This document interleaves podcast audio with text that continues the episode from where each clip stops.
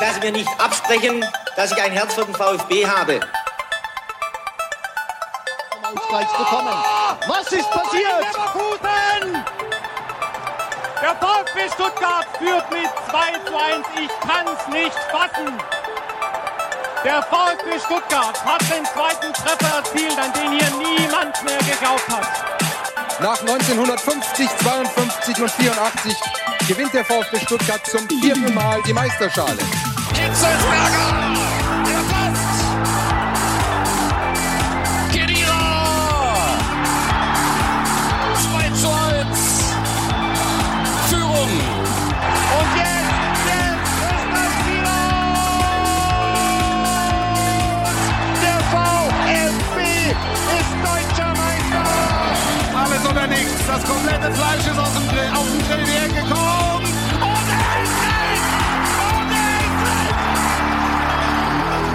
Willkommen zu VfB STR. Mein Name ist Ricky Palm und mit mir im Fanprojekt sitzt Sebastian Rose. Hallo Sebastian. Hallo Ricky. Sebastian, in Gladbach kann man mal verlieren. Diesen Satz bemühe ich ganz bewusst. Aber wie schon gegen Hoffenheim und auch in Heidenheim ärgert mich im Nachhinein wirklich die Überflüssigkeit dieser Niederlage. Das Ding hätten wir nicht verlieren müssen, oder? Nee, kann man verlieren mit der Leistung, muss man aber nicht verlieren mit der Leistung. Also da wäre ein Punkt auf jeden Fall äh, drin gewesen und insofern ist es schon ärgerlich. Im Gegensatz zu dir konnte ich mich nicht mit der CMT ablenken. Heißt, ich habe heute eine vollumfängliche Analyse der fünften Saisonniederlage unseres VfB vorbereitet. Lass uns mal kurz auf die Themen blicken, die wir heute beackern werden. Gladbach kopiert die Bayern, heißt früh in Führung gehen, dem VfB den Ball überlassen, beherzt verteidigen und kontern. Die Frage, ist das die Blaupause, wie Spiele gegen unseren VfB Stuttgart zu bestreiten sind? Wir sprechen darüber. Nach dem Spiel in Gladbach geht es an die Kastropper und vielleicht hat Gerardo Seoane Sebastian Hoeneß noch einen Tipp gegeben, denn in Bochum konnten in dieser Saison bislang nur eben die Gladbacher gewinnen. Warum der VfB am Samstag den ersten Dreier im Jahr 20, 2024, so heißt es, einfährt, sagen wir euch in der Gegnervorschau. Weidemar Anton, Enzo Mio und Pascal Stenzel, was haben die alle gemeinsam? Ein Vertrag, der noch mehrere Jahre beim VfB gültig ist. So sieht's aus. Wir verraten euch, was denn jetzt diese Vertragsverlängerung für die anderen Leistungsträger bedeutet. Maxi Mittelstädt hat am Sonntag äh, vielleicht nicht unbedingt seinen besten Tag gehabt, aber er gab der Stuttgarter Zeitung und den Stuttgarter Nachrichten in der vergangenen Woche ein beachtenswertes Interview.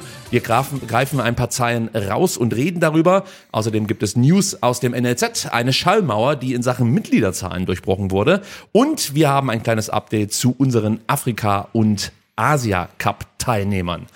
Volles Programm. Volles Programm und dazu auch noch dieser wichtige Nachtrag. Wenn euch VfB STR gefällt, dann bewertet uns gerne auf Spotify und Apple Podcast. Und wenn ihr gerade über YouTube dabei seid, dann lasst gerne einen Daumen nach oben da und natürlich das Abo. Und die Glocke. Die Glocke, die ich immer wieder vergesse. Glocke ist ganz wichtig. Die ist ganz wichtig. Und äh, noch was in eigener Sache. Ich hoffe, es hört keiner zu. Für die nächsten Wochen sind wir auf eure Mithilfe angewiesen.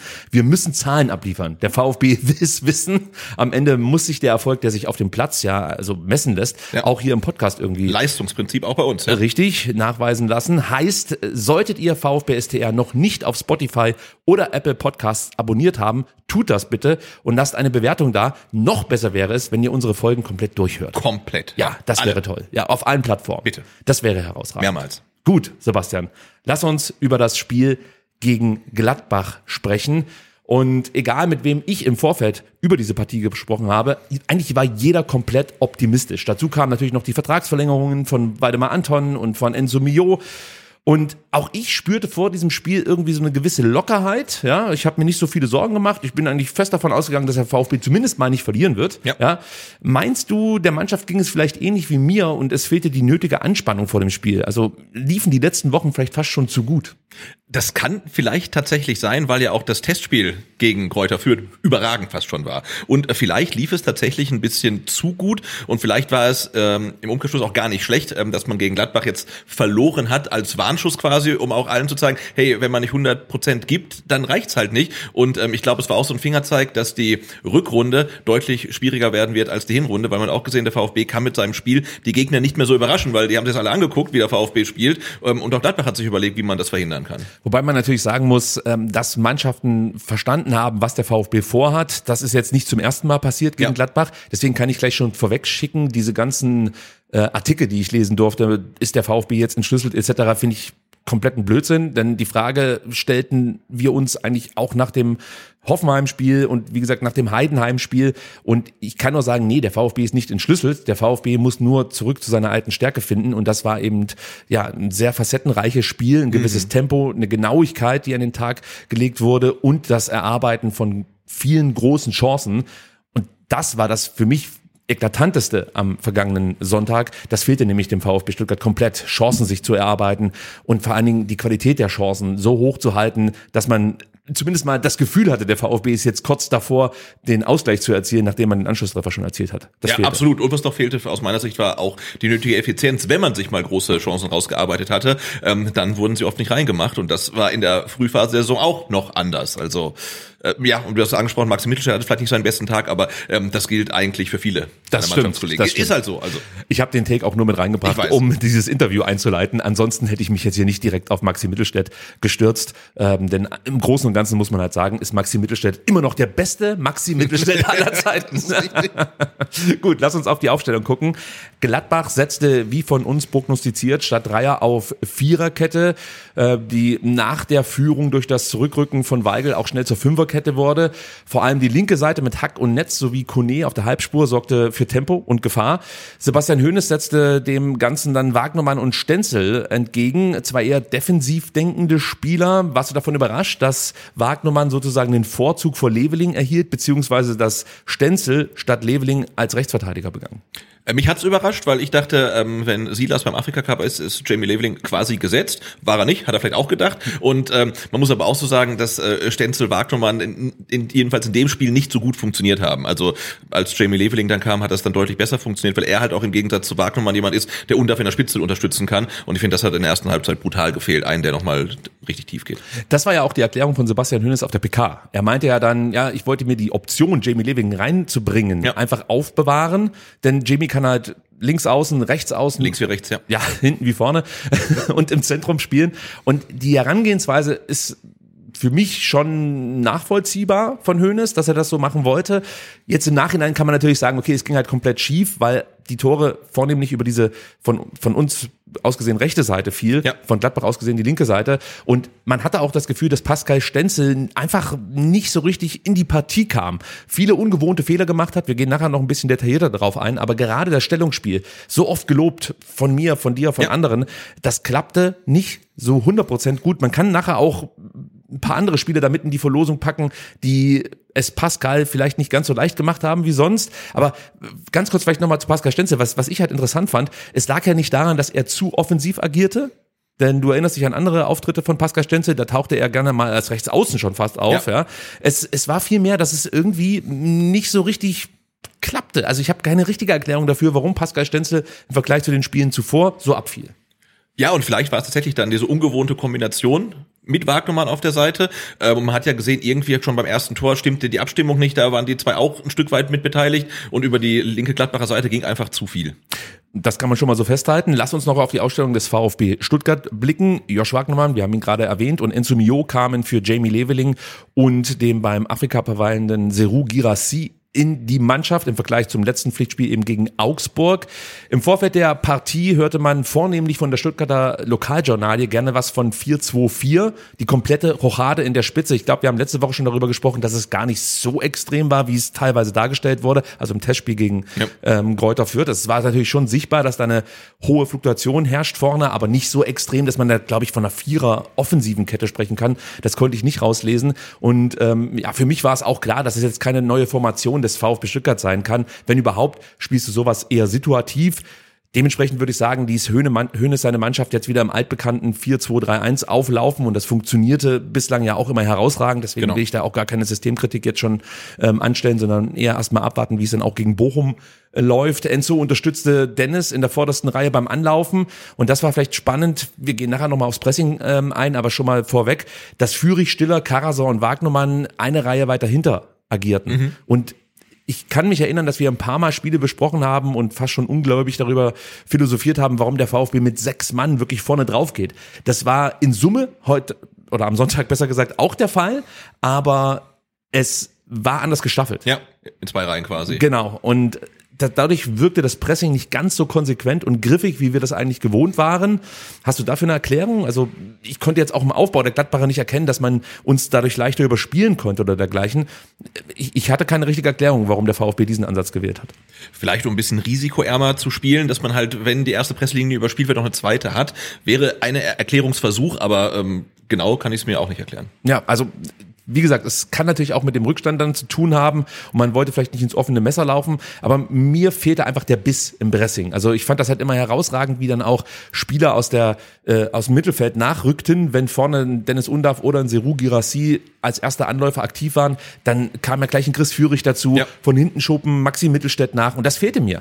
Also jetzt gerade gegen Gladbach fehlte mir das einfach zu häufig, dass es einzelne Spieler gab, die zwar richtig anliefen und es gab dann auch ein Durchschieben, zum Beispiel jetzt Enzo geht links auf den Ballführenden und dann schiebt Dennis Undaff durch, aber mir fehlte dann das Nachrücken der Mittelfeldspieler beziehungsweise der Flügelspieler. Das habe ich ein bisschen vermisst. Und für mich auch ein Erklärungsansatz, warum der VfB nicht diese hohen frühen Ballgewinne hatte und nicht so viel Stress erzeugen konnte beim Gegner. Also die spielten das ja mehr oder weniger locker runter. Genau, und wenn der VfB dann mal aggressiv gepresst hat, dann gab es auch ähm, häufig tiefe Ballgewinne in der Gladbacher Hälfte. Das hat dann später besser funktioniert, aber am Anfang fehlte einem wirklich so, ja, dieses Stück weit, diese Geilheit auf Ballgewinne, die man beim VfB in der ersten oder in der Hinrunde so oft gesehen hat, die wir immer so gelobt haben und so toll fanden. Das hat äh, in Gladbach zumindest in der ersten Halbzeit weitgehend gefehlt. Wir müssen gleich reingehen in die Analyse und beginnen natürlich mit dem 1 zu 0 nach, mal heißt es 20, mal 21, mal 24 Sekunden. Wir einigen uns auf das frühe Gegentor. Dann sehr sind wir früh, da ja. auf jeden Fall safe. Ja, Gladbach eröffnete das Spiel mit einem langen Ball, der von Chris Führig zunächst abgefangen wurde. Im anschließenden Dribbling verlor Chris dann den Ball umgehend wieder. Und Gladbach gelang es in dem Moment noch nicht mal, den Ball zu kontrollieren. Also sie hatten auch ihre Probleme, erstmal, wie gesagt, die Kontrolle über das Spielgerät, sagt man, glaube ich, Mhm. zu gewinnen. Und hier hätte ich mir in der Situation wirklich von Chris Führig und Angelo Stiller mehr Entschlossenheit gewünscht. Ja, weil Chris, Chris Führig führt dann nochmal einen Zweikampf, hatten sogar Ballkontakt, also hatten fast wieder, verlierten dann wieder, weil der Ball halt nie unter Kontrolle zu bekommen ist, weder von ihm noch von dem Gladbacher, aber da wäre nochmal die Chance gewesen, die Situation zu klären. Ja, absolut. Und dann hast du noch das Duell Mittelstädt gegen Honorar, der sich da aus meiner Sicht viel zu leicht ausspielen ließ, sich dann auch noch tunneln lassen hat. Also das war von allen dreien nicht besonders gut gemacht. Im Zentrum, das war ja dann das große Thema, unter anderem auf Social Media, aber ich vermute auch mal in der Kabine im Zentrum, sah man dann, dass es zwischen Josh Wagnermann und Pascal Stenzel nicht so richtig funktionierte. Für mich, ohne das Problem jetzt kleinreden zu wollen, sah das ein Stück weit nach einem Kommunikationsproblem aus zwischen Wagnermann und Stenzel. Denn Josh war eigentlich an Robin Hack dran, ließ ihn dann allerdings ziehen und du konntest im TV-Bild gut erkennen, wie Wagnermann in Richtung Stenzel noch gestikulierte. Also offensichtlich gab es da den Hinweis von Josh, hey, Ja. Hintermann oder was auch immer, was man sich da jetzt heutzutage zuruft, das weiß ich jetzt auch nicht. Dann siehst du Rocco Reitz mit seinem Pass auf Hack, der natürlich herausragend gespielt war. Man muss aber gleich dazu sagen, Rocco Reitz hatte auch ein Stück weit Glück, dass Atta den Ball nicht noch wegspitzeln konnte. Das war sehr, sehr knapp. Ja. Aber gut, der Pass war gut. Das kann man, denke ich, an der Stelle auch honorieren. Und ähm, ja, genau wie die darauffolgende Ballannahme von, von Hack auch sehr, sehr gut war. Und er dann halt einfach zum Abschluss kam nach 20 Sekunden und der Ball Ja. dann ins Tor flog. Ja, das war eigentlich, muss man sagen, überragend, weil er läuft ja quasi ein Stück weit vom Tor weg, Richtung, also rechts aus dem Strafraum quasi raus und schließt dann mit rechts halt in die lange Ecke ab. Perfekt. Und weil er quasi auch vom Tor wegläuft, hat auch Pascal Stenzel eigentlich gar keine Chance mehr, weil er kommt ja von der linken Seite und Hack läuft ja nicht auf ihn zu, sondern mehr vor ihm weg. Da kann er gar nicht mehr rein, dass er dann Hack den Ball so gut trifft, dass dann auch Alex Nübel keine Chance mehr hat, irgendwas zu machen. Das, das war schon gut, also keine Frage. Ja, gerade was du ansprichst, der dia- diagonale Laufweg von Hack, das ist für mich hier der Schlüssel gewesen in dem Moment. Du hast natürlich sowieso schon das Tempodefizit von Pascal Stenzel, Ja. das er, wie vorhin schon erwähnt, natü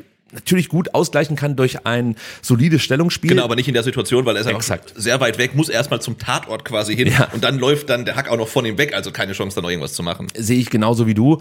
Und wie gesagt, mir war es danach ähm, etwas ähm, zu derb in Richtung Kritik Pascal Stenzel, weil ich hier schon einige Spieler mit in die Verlosung nehmen möchte. Wir haben ja schon darüber gesprochen, dass eben ein Chris Führig, ein Angelo Stiller und ein Maxi Mittelstädt sich besser verhalten können. Natürlich ist Pascal Stenzel hier mit in der Verlosung, aber auch ein Josh Wagnermann, der sich vielleicht überlegen muss, ob er in so einer dynamischen Situation nicht besser darauf achten muss, wie seine Mitspieler postiert sind Ja. in dieser Phase. Und das war mir ein bisschen zu läppsch, dann zu sagen, komm, ich übergebe hier, du weißt, Hack ist schnell, du siehst, er zieht den Diagola, diagonalen Sprint an. Also warum gehst du nicht mit oder beziehungsweise unterstützt dann halt Pascal? Das fehlte mir da äh, ein Stück weit. Deswegen das Tor, das erste, nur auf Pascal abzuladen, ist mir zu einfach. Nee, das ist für mich eher ein ähm, Abstimmungsproblem als ein persönlicher Fehler eines Spielers, weil man hat ganz klar gesehen, da passt es noch nicht. Also 20 Sekunden nach, dem, nach Anpfiff, äh, wie gesagt, Wagnermann äh, und Stenzel auf der rechten Seite haben noch nie von Anfang an gespielt oder selten.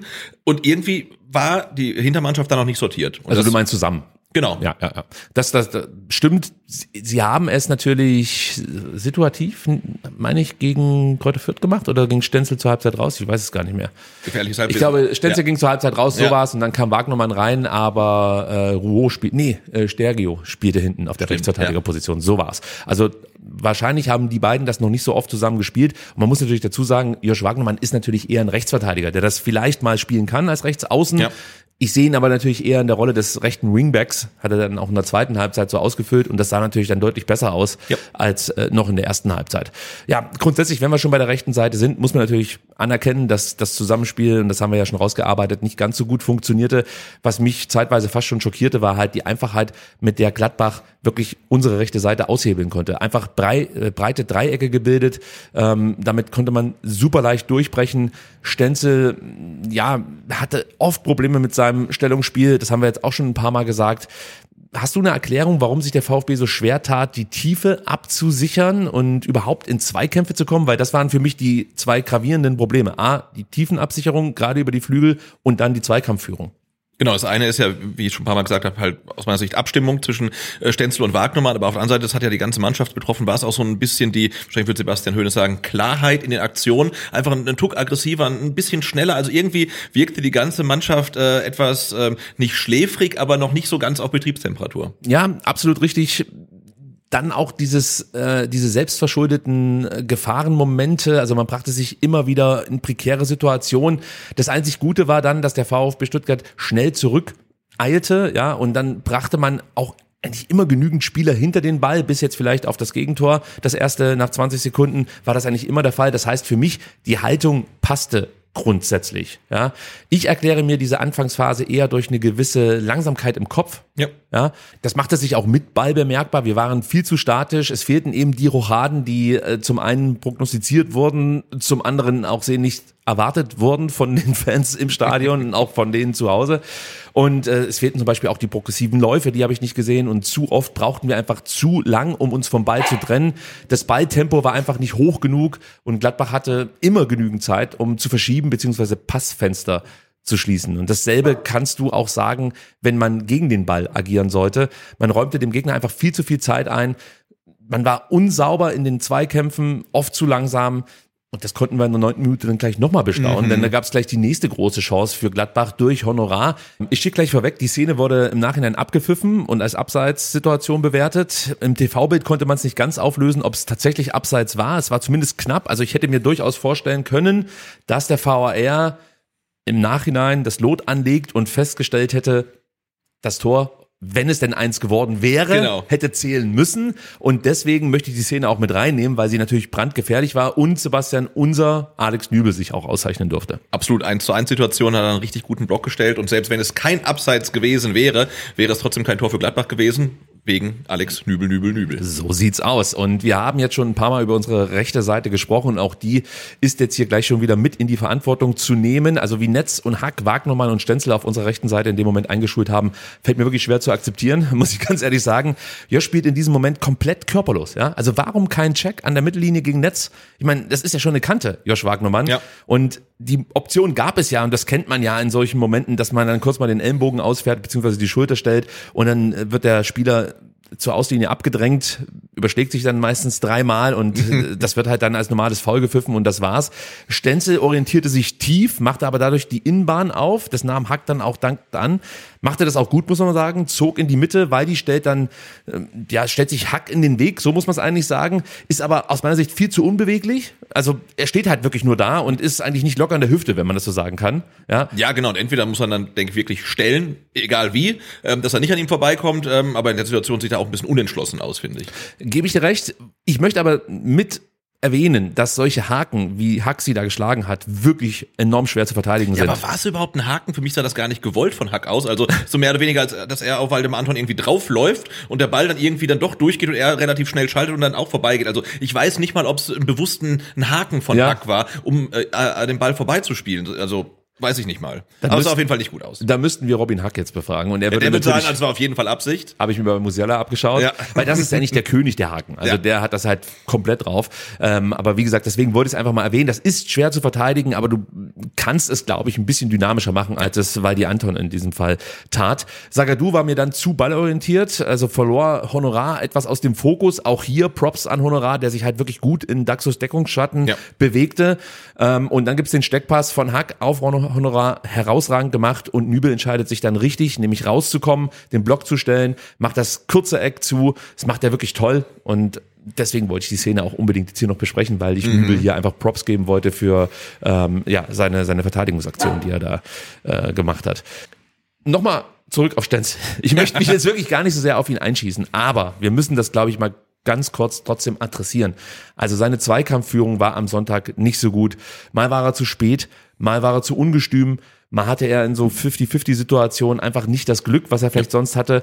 Man kann, glaube ich, festhalten, das war nicht Kalles Tag und es war auch nicht der beste Pascal Stenzel aller Zeiten. Genau, Pascal kann ja auch nicht jeden Tag der beste Stenzel aller Zeiten sein. Also insofern, ähm, am Sonntag in Gladbach war er es nicht. Und wie gesagt, er war auch nicht der Einzige, der nicht in Bestform war. Insofern äh, sei ihm das auch verziehen und nachgesehen. Absolut. Ich habe nur gesehen, er gewann in seinen 45 Minuten gerade mal drei Zweikämpfe. Das kennen wir anders von ihm. Und äh, was ich vorhin auch schon ansprach, dass er nicht diesen Einfluss auf, der, auf, auf die Offensive hatte, wie sonst. Das war auch offensichtlich. Und ich dachte eigentlich, dass Stenzel davon profitieren könnte, dass Wagnermann vor ihm spielt, weil er kann sich praktisch nach vorne einschalten und spielt dann seine Chipbälle in den Strafraum Ja. und Wagnermann übernimmt so- sozusagen die Absicherung auf der rechten Seite, aber das, das klappte irgendwie Das nicht. hat Ja. nicht funktioniert. Es würde mich tatsächlich wundern, ähm, wenn wir Stenzel Wagnermann auch von Anpfiff an äh, in Bochum sehen. Da gebe ich dir schon recht. Also das erwarte ich auch nicht, aber dazu nachher mehr. Im Startelf-Tipp, ja, mit der Führung im Rücken ging dann Gladbachs Spielidee natürlich komplett auf. Sie ließen den VfB im Aufbau lange gewähren, verdichtet wurde frühestens ab der Mittellinie. Enzo Mio wurde hier immer hart, aber fair, sage ich gleich dazu, attackiert. Den nahm man relativ früh die Spielfreude, oder? Äh, ja, er hatte trotzdem ein paar gute Szenen, aber da haben sie auch wohl festgestellt, äh, wer quasi das Kreativzentrum beim VfB ist. Und das wurde hart bearbeitet, ja. da fehlten dann auch wieder die unterschiedlichen Facetten, die Ja. wir sonst kennen. Also dann lässt du halt mal einen Enzo aus, ja, damit er sich vielleicht auch mal wieder regenerieren kann nach den ganzen Checks und Tritten, Ja. die er abbekam. Aber das fehlte halt. Und überhaupt muss man sagen, unsere Offensive, gerade das Zentrum, war quantitativ nicht gut besetzt. Es fehlten irgendwie Spieler. Also ich kenne das, dass wir sonst zwei, drei, manchmal sogar vier Spieler in unserem Strafraum sehen. Zum einen, weil sie attackieren und pressen, zum anderen, weil sie sich halt bereit machen für mögliche Zuspiele. Äh, Gegen Gladbach war das ganz selten der Fall. Ja, tatsächlich. Und da fehlt mir dann auch ein Jamie Leveling. Wir haben gesagt, der ist immer da, der läuft immer mit, der ist immer im Strafraum. Und Joshua Wagner macht es natürlich als defensiv denkender Spieler anders. Der ist dann halt nicht immer da gewesen. Und insofern äh, war dann Dennis Undaff dann teilweise da ziemlich alleine auf weiter Flur in der Offensive. Und du brauchst die Leute ja nicht nur im Zentrum, um Tore zu schießen, sondern auch um Wege frei zu machen für die Außenbahnen. Ja, also Ja. das ist ja das nächste Thema. Du brauchst Genau, Chris Führig wird, glaube ich, ständig gedoppelt. Ja. Da war auch niemand, der seinen Spieler weggezogen hat. Also Ja. ganz schweres Spiel auch für ihn. Also da hätte ich mir ein bisschen äh, ja, einfach eine bessere Strafraumbesetzung gewünscht, muss ich ganz klar sagen. Im Aufbau verlor der VfB zu schnell die Bälle, muss man sagen. Umso häufiger das geschah, umso mehr ging unsere Struktur flöten, ist mir dann auf, aufgefallen. Ähm, man blieb nicht so richtig bei sich. Das kannten wir eigentlich in den letzten Partien, also komplett in der Hinrunde, dass der VfB immer bei sich blieb und Gladbach gelang es wirklich dem VfB zum einen das Tempo zu nehmen, zum anderen erzwangen sie halt Risikobälle, die dann zu selten Abnehmer fanden, ja, und ja, ergo fiel dann irgendwann auch das 2 zu 0, über das wir jetzt sprechen müssen. Und auch da gibt's wieder einiges zu bemängeln, würde ich sagen. Und es liegt nicht nur an Pascal Stenzel, dass der VfB nach 19 Minuten bereits das zweite Gegentor schlucken muss. In dieser Situation versuchte sich der VfB spielerisch aus einer Drucksituation im eigenen letzten Drittel zu befreien. Meiner Meinung nach war das nicht unbedingt nötig, weil Stenzel hätte zum Beispiel einen Ball Longline auf Mio schlagen können, der zu dem Zeitpunkt den rechten Flügel besetzt hielt. Das wäre eine Option gewesen, der dann mit Tempo vielleicht direkt den Gegenstoß einleiten kann. Dann kam der Ball zu Nübel, der links raus auf Mittelstädt spielte. Auch hier wäre mir eine progressivere Option lieber gewesen, nämlich Undarf halb links am Mittelkreis anzuspielen. Der war nämlich auch frei zu diesem Zeitpunkt. Die Option wählte Nübel aber erst nachdem Mittelstädt nur ähm, ja seine Drucksituation mit einem erneuten Rückpass auf Alex lösen konnte. Das Problem war nur, dass Friedrich inzwischen Undaf abschirmte und Nübels Ball einfach ja über vier Stuttgarter hinweg äh, auf Player geköpft werden konnte. Das hättest du auch besser lösen können. Und dann passte die Staffelung des VfB Stuttgart überhaupt nicht. Player legt den Ball dann in den Lauf von Hack, der außen an Stenzel vorbeiging. Pascal entschied sich dafür, den Versuch zu unternehmen, den Pass abzulaufen. Vergebens, muss man sagen. Und Hack mit rechts ins Tor. Keine Chance für Nübel. Nee, da war er chancenlos. Am Tor war er, finde ich, trotzdem beteiligt, weil für mich war tatsächlich sein Pass äh, der dann den Ballverlust einleitet, entscheidend bei dem Gegentor, weil ich weiß nicht, wen er da anspielen wollte. Wir hatten die Situation schon mal gegen Eintracht Frankfurt. Ja, äh, Nübelspass meinst du? Genau, Nübelspass.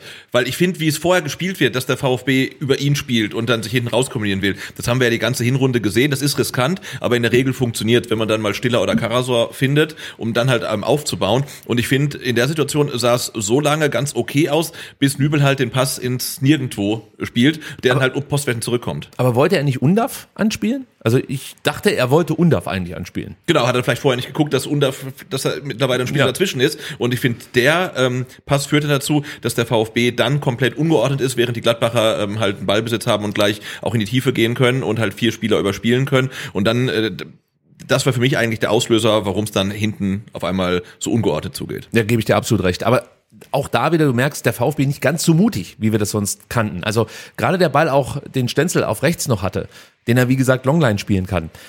Vielleicht hätten wir den gegen Augsburg bedenkenlos gespielt. Jetzt ja.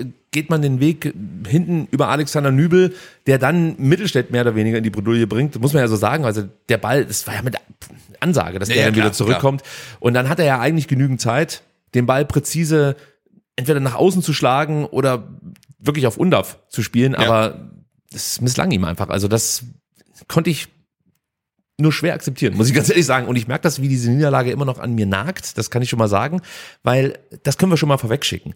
Du siehst diese Spiele und merkst eigentlich, okay, wenn der VfB, ich sag mal, die ersten 20 Minuten nicht so aufgetreten wäre, wie es eben der Fall war, dann hätten sie dieses Spiel sehr wahrscheinlich nicht verloren. Absolut, ja. Und mich ärgert es, dass es in dem Fall einfach an so ein paar Basics fehlte. Ja. Das ist das, was mich im Nachhinein vielleicht noch nicht wütend macht, aber zumindest mal erregt.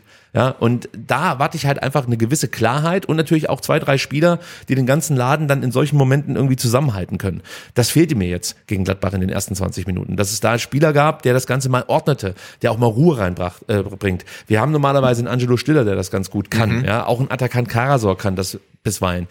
Waldemar Anton. Aber gefühlt war jeder erstmal mit sich selbst beschäftigt genau, ja. und kam nicht in die Aktionen rein, die dann wiederum auch den anderen Spielern Sicherheit vermitteln. Weil wir kennen das. Hinten Anton, Daxo, die spielen sich die Bälle hin und her, jagen alles ab und dann gewinnst du immer mehr an Stabilität und das klappte nicht, obwohl die Gladbacher, das muss ich, muss ich auch nochmal sagen, jetzt nicht irgendwie besonders aggressiv bresten oder irgendwas. Also eigentlich hatte der VfB genügend Zeit und Möglichkeiten, zu sich zu kommen, wieder nach dem frühen Gegentor.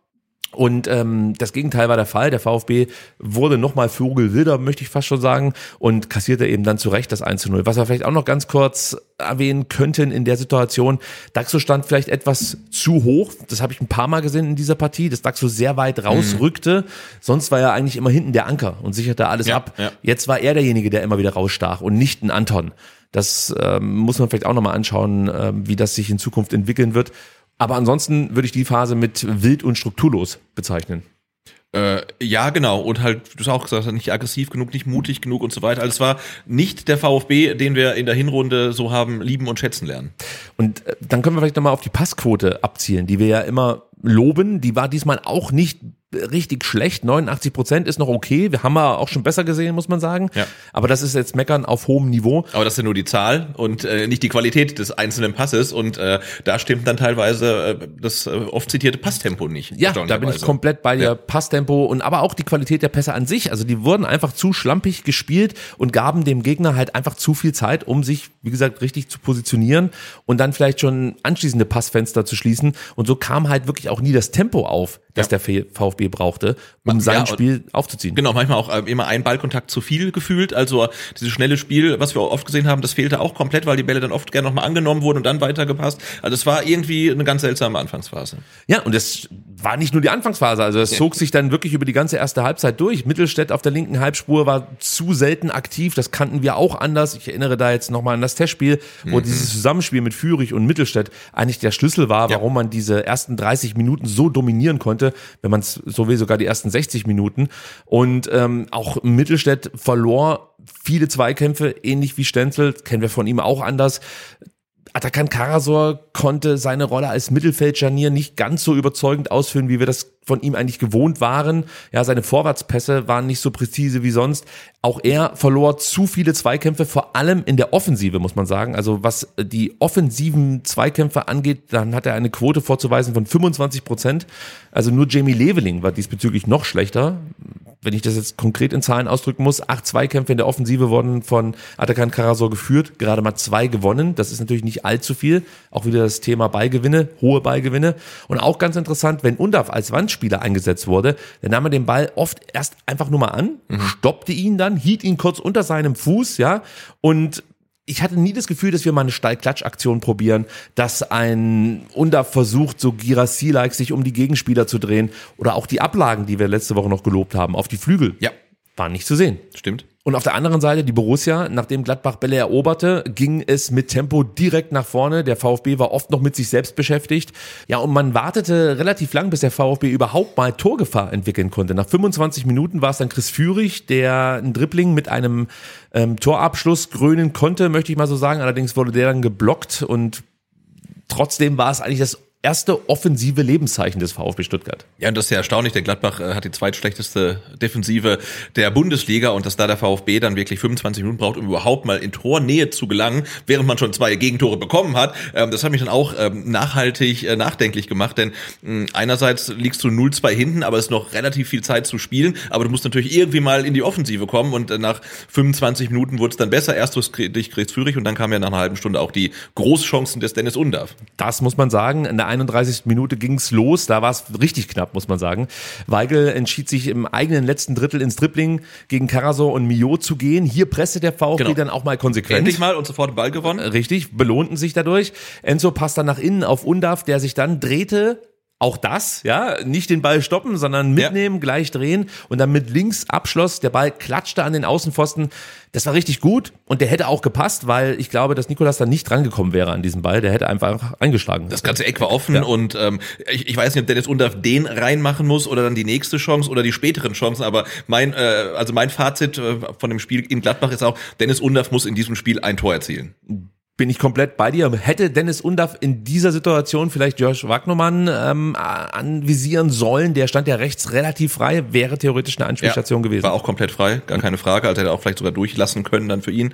Ähm, dann hätte vielleicht äh, Josh Wagnermann zwei Tore am Sonntag erzielt. Hätte ich auch genommen. In der 36. Minute gab es die nächste Chance, von dir gerade eben schon angeteasert. Nach einem Freistoß, zentral 20 Meter Torentfernung, entstand ähm, eine gute Möglichkeit. Stiller Schuss wurde zunächst geblockt. Der Ball kam zu Mittelstädt, der über links dann andribbelte und dann eine schöne Flanke auf den zweiten Pfosten schlug. Unaf nahm, nahm den Ball dann direkt und versuchte ihn aufs Tor zu bekommen irgendwie, leider Gottes vergebens. Der Ball hüpfte dann horizontal die Torlinie entlang. Für mich zwei Fragen. Erstens, warum geht da keiner auf den zweiten Pfosten? Das haben wir eigentlich immer gelobt, dass der besetzt ist. In dem Fall nicht. Weil Eigentlich muss- Jamie Leveling halt auf der Bank saß. ja, aber eigentlich muss Wagnermann nur durchlaufen Ja, ja, und absolut. dann kann er den Fuß reinhalten.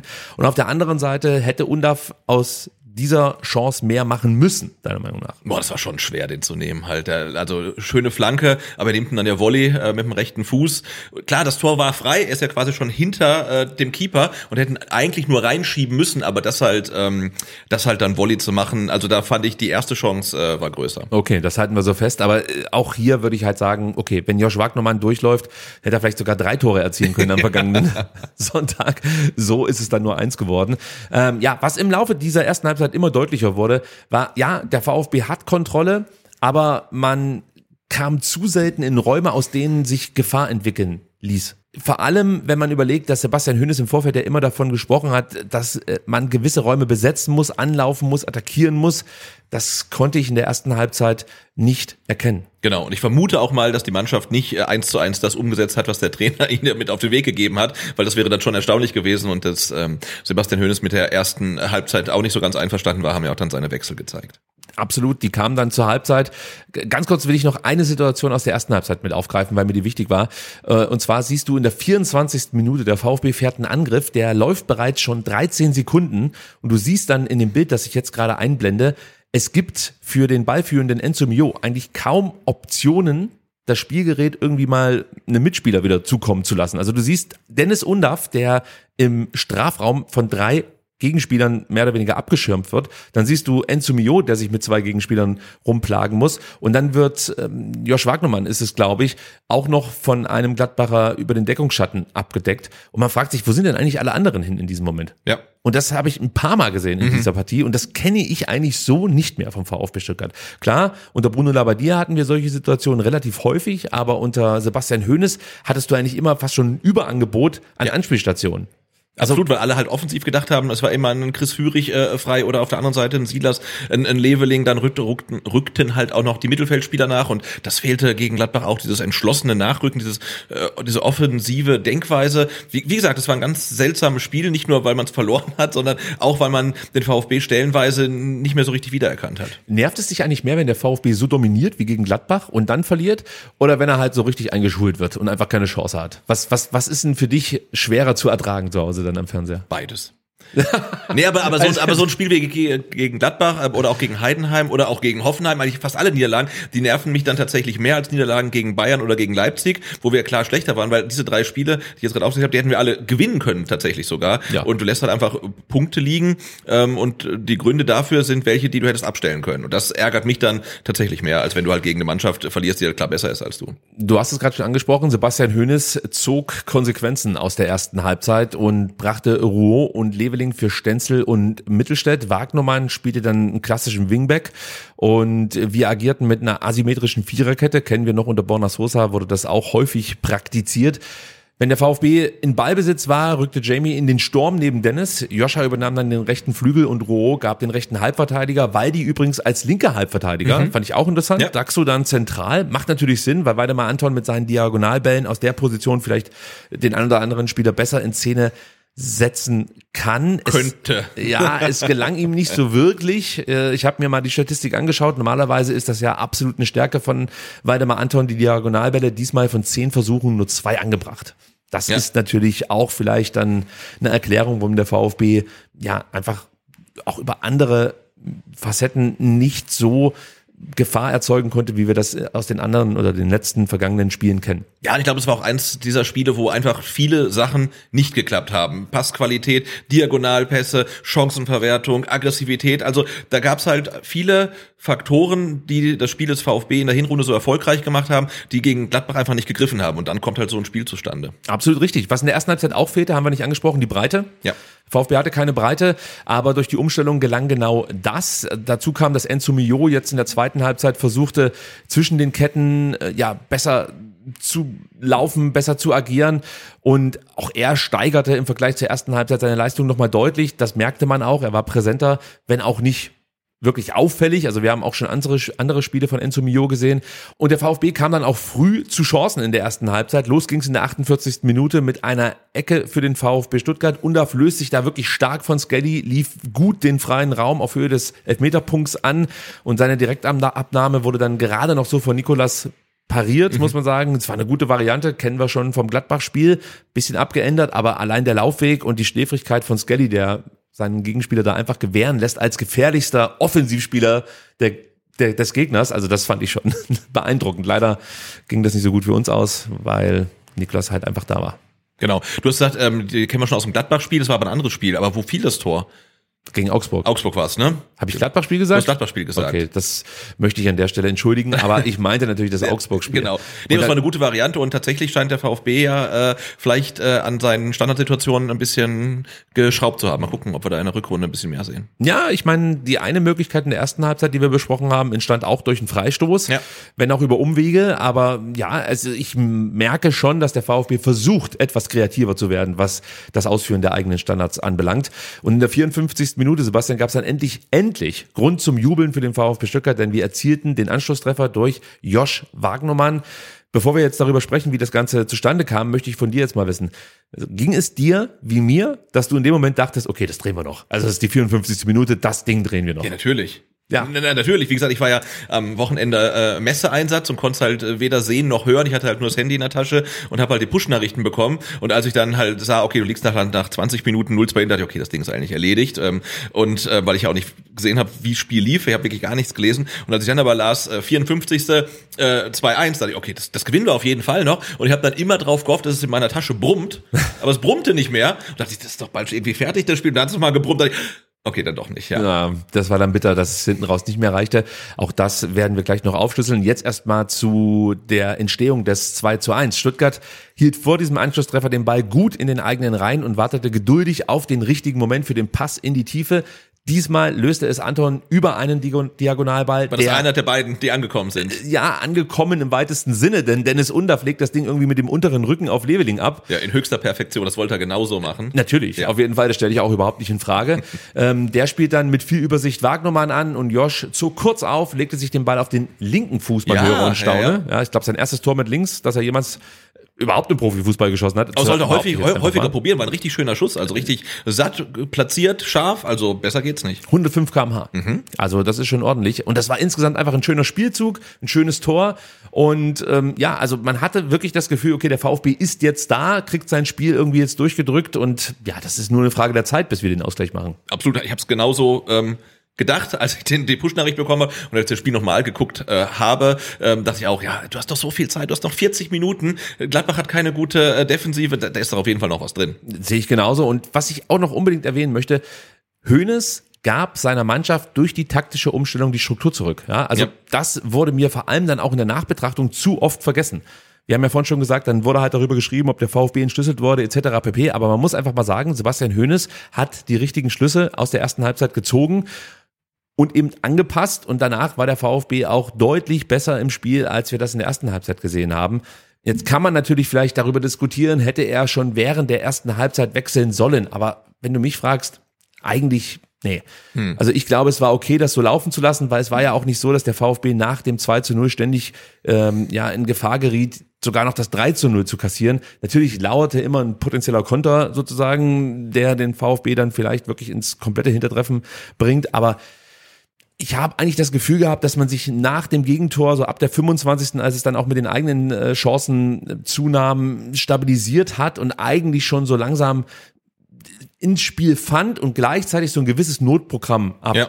äh, ablaufen ließ. Also hinten blieb dann Pascal Stenzel relativ stur als klassischer Rechtsverteidiger in seiner Position, ging nicht mehr so oft mit nach vorne. Auch ein Josh Wagnermann agierte vielleicht nicht ganz so, äh, ja, umtriebig, wie es dann in der zweiten Halbzeit der Fall war, legte auch nicht so viele Kilometer zurück, sondern man sicherte erstmal die Position und fand so zurück ins Spiel. Deswegen hätte ich in der ersten Halbzeit nicht gewechselt. Zur Halbzeit waren Wechsel und Umstellungen unumgänglich aus meiner Sicht und ja, Sebastian Hoeneß sollte recht behalten mit seinen Entscheidungen. Genau, und es war ja auch nicht so, ähm, dass der VfB in der ersten Halbzeit irgendwie drohte auseinanderzufallen, denn Gladbach war ja auch nicht so stark. Also ich meine, Ja. klar, Netz und Hack auf der linken Seite, die waren stark, gar keine Frage. Und effizient. Und effizient, sehr effizient. Ähm, aber es, der VfB lief ja nicht ähm, Gefahr, da irgendwie abgeschossen zu werden. Insofern kann man sagen, hey, bis zur Halbzeit und dann ändern wir was, klar.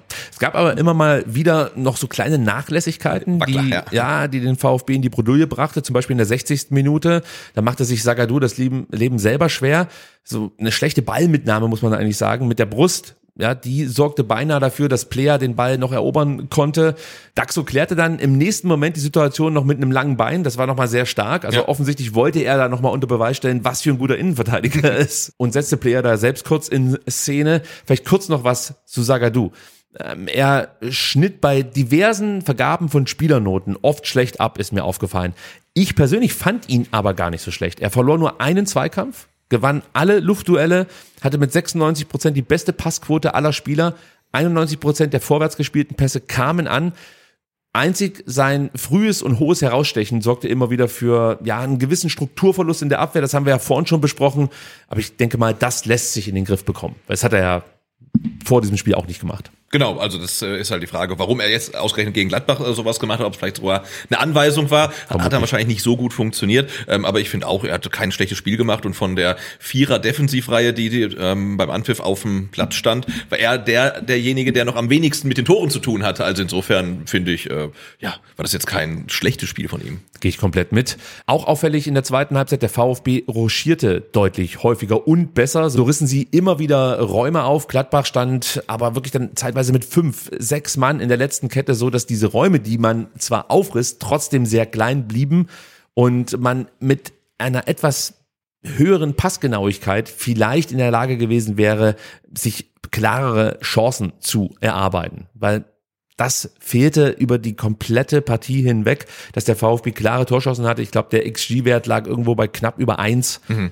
Da kannst du natürlich nicht erwarten, dass du aus so einem aus so einem Wert dann irgendwie drei Tore herausmachst. Oder es sei denn, Ciro Girassi ist auf dem Platz. Weil ja, der macht aus, einem, aus einer Chance drei Tore. Ja, das war mal so. Ja. Also ohne jetzt hier Ciro Girassi ähm, irgendwie anzuzählen, aber du erinnerst dich mit Sicherheit auch noch, ja. dass es gerade am Ende ja. des Jahres durchaus so ein paar Situationen gab, wo man sich dachte, Mensch, den hätte er aber noch im August oder im September reingemacht. Das war dann leider nicht der Fall. Ja, Mitte der zweiten Halbzeit gab es dann zwei Strafraumszenen, die Diskussionen über einen Elfmeter für den VfB auslösten. Einmal in der 65. Minute, da räumte Nikolas Leveling im Strafraum ab. Für mich kein Elfmeter, ich schick's schon vorweg, denn der Keeper kam aus dem Kasten, wollte, wie gesagt, eine Flanke wegboxen. Jamie kommt mit dazu. Nikolas trifft A den Ball, ist dazu auch noch vor Jamie an der Kugel. Deshalb Klar, kein Elver. Kein Elver. Und man sieht ja auch immer ähm, an der Reaktion des vermeintlich gefaulten Spieler, wie ernsthaft diese Elfmeter-Situation wirklich war. Und äh, Jamie Leveling steht da auch sofort wieder auf und spielt halt weiter und ähm, beschwert sich auch nicht und so weiter oder kaum. Das ähm, ist auch ein Zeichen dafür, dass es vermutlich äh, keine Elfmeter-Situation war. Vier Minuten später kommt es im Strafraum zum Duell Weigel gegen Leveling, also er ist wieder mit dabei. Man sieht, dass Weigel Leveling am Fuß trifft er kam auch nicht an den Ball, also den berührte er nicht, aber dennoch würde ich sagen, es war zu wenig für einen Elver. Vielmehr war es so, dass Jamie eigentlich Weigel auf den Fuß trat und dabei offensichtlich in Straucheln geriet, sage ich jetzt mal, im, in besten Absichten sozusagen. Aber äh, ja, also auch das eigentlich kein Ever. Genau, aber ich finde im äh, Vergleich zur ersten Situation war das jetzt eine Szene, äh, für die hat es auch schon mal Elfmeter gegeben. Also das ist schon zigmal gepfiffen worden und hätte der VfB am Sonntag ein bisschen mehr Glück gehabt, hätte man da ein, zwei einen schmeichelhaften Elfmeter vielleicht zugesprochen bekommen. Aber es war halt so ein Tag, wo halt irgendwie nicht so richtig funktionierte und natürlich gibt's dann auch keinen glücklichen Elfmeter für uns. Es wäre schon ein sehr schmeichelhafter Elfmeter gewesen für den VfB Stuttgart. Ja. Ich hätte ihn genommen, keine Frage, aber hätten wir diese Situation auf der Gegenseite gehabt, dann ähm, wäre ich, glaube ich, komplett eskaliert. Äh, absolut, absolut richtig, für ja. sowas einen Elfmeter gibt. Deswegen ja, also beide Situationen sind für mich nicht elfmeterwürdig. Nein, Deswegen das passt schon so. Passt das so. In der 72. Minute spielte Stiller nochmal einen richtig tollen Pass auf Undarf, aber ja, das grundsätzliche Problem blieb. Der VfB fand keine Lösungen, um sich gegen die vielbeinige Gladbacher Abwehr irgendwie durchzukombinieren. Hätte man hier nicht vielleicht einen großgewachsenen Stürmer wie Milosevic bringen müssen, der theoretisch als Flankenabnehmer fungieren könnte? Ja, das war ja unsere Hoffnung, auch nach dem Testspiel gegen Kräuter Fürth, wo Milosevic zwei Tore geschossen hat und sich relativ gut präsentierte, ähm, dass er mal bei den Profis äh, äh, mal wieder Minuten bekommt. Aber äh, nee, konnte er nicht einsammeln und das finde ich dann schon komisch. Du liegst in Gladbach hinten und du hast noch einen Stürmer auf der Bank und der kommt nicht. Also das äh, finde ich tatsächlich irgendwie ein bisschen komisch und ich sage ja immer wieder, ich finde, wir haben da auf der Position halt schon ein Problem, weil ein Stürmer ist beim Afrika Cup, der zweite ähm, spielt, muss spielen, weil der dritte, den du hast, äh, der spielt offensichtlich gar keine Rolle und das ist eigentlich dann zu dünn. Ja, ich weiß nicht, ob ähm, Sebastian Hönes auf der Pressekonferenz danach gefragt wurde. Hast du die gesehen? Nee. Die Postgame Pressconference? Ich auch nicht, leider Gottes, aber das wäre natürlich mal interessant zu hören, warum er Milosevic nicht gebracht hat. Weil eigentlich ist das halt so die Option, die du ziehst ab der 75. Minute, stellen großen Mann vorne rein, genau. ja, der halt zumindest mal Abwehrspieler bindet. Zum einen, zum anderen ja auch eine gewisse Torgefahr mitbringt. Das haben wir jetzt schon ein paar Mal gesehen in den Testspielen. Aber ich gebe dir recht, offensichtlich scheint Hoeneß nicht ganz so überzeugt davon zu sein, dass Milosevic in diesem Moment dem VfB irgendwas geben könnte, was nicht eh schon auf dem Platz ist. Natürlich musst du die Struktur auch ein Stück weit verändern. Du musst einen Spieler rausnehmen, der dann vielleicht an anderen Ecken und Enden fehlt. Das kann schon sein. Aber ich hätte mir halt in diesem Moment tatsächlich das letzte Risiko gewünscht, denn du siehst, jetzt hast du nichts gemacht oder beziehungsweise wir kommen gleich drauf, Ja. dass natürlich schon gewechselt wurde, aber äh, hinten raus dann nicht mehr angepasst wurde und trotzdem kriegst du halt noch ein drittes Gegentor. Also das hätte ich auch in Kauf genommen, wenn du jetzt einen Milosevic reingestellt hättest und dafür, weiß ich nicht, Stiller und Kara so ausgewechselt hättest. ja. Und das war ja dann auch der Fall. Statt Milosevic oder Paula, der ja auch noch auf der Bank saß, Ja. kam nach 81 Minuten Luca Raimund zu seinem zweiten Bundesligaspiel. Für ihn machte Atakan Karasor Platz. Wir spielten also dann die letzten zehn Minuten nur noch mit einer Sechs.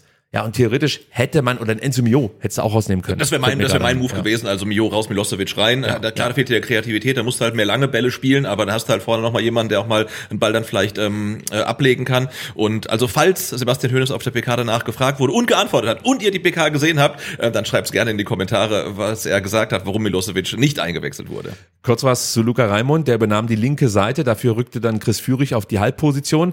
Er brauchte nur zwei Minuten, bis er die gelbe Karte sah für einen deftigen Einstieg gegen Rocco Reitz. Also offensichtlich scheint es da für Luca Raimund um alles gegangen zu sein. Also das war schon dunkelgelb. Ja, Ja, würde ich auch sagen. In der 89. Minute folgte dann das nächste Foul gegen Skelly und ich dachte für einen kurzen Moment, oh Gott, das wird doch jetzt nicht so eine Geschichte werden. Aber ich glaube, es war okay, da nochmal ein Auge Ja, zuzudrücken. ja, Man kann sagen, also Luca war nicht so effektiv, wie man sich das, glaube ich, äh, erwünscht hat. Also zum einen natürlich Sebastian Hoeneß, aber auch ich. Also ich habe mich ja gefreut, als er reinkam, aber man hat ihn einfach nicht so in Szene setzen können, wie wir uns das, wie gesagt, erhofft hätten. Genau, effektiv nur beim Kartensammeln. Das hat funktioniert. Ähm, ja, aber also ist jetzt zwar äh, wenig wissenschaftlich, aber es gibt halt solche Tage, der hätte auch so eine gelb-rote Karte oder eine rote Karte auch noch wirklich wunderbar mit dazu gepasst. Es, es lief halt einfach nicht viel zusammen und dann kommt Luca Raimund noch für zehn Minuten und hat auch keinen guten Tag. Also es, es fügte sich alles irgendwie zusammen. Was sagst du denn grundsätzlich zu den letzten zehn Minuten? Fehlt dir da auch das Aufbäumen gegen die Niederlage? Also auf mich machte das den Eindruck, dass der Tank leer war, das permanente Anlaufen ohne Erfolgserlebnisse, wie zum Beispiel eben Torabschlüsse. Ich glaube, das forderte dann schon ein Stück weit seinen Tribut.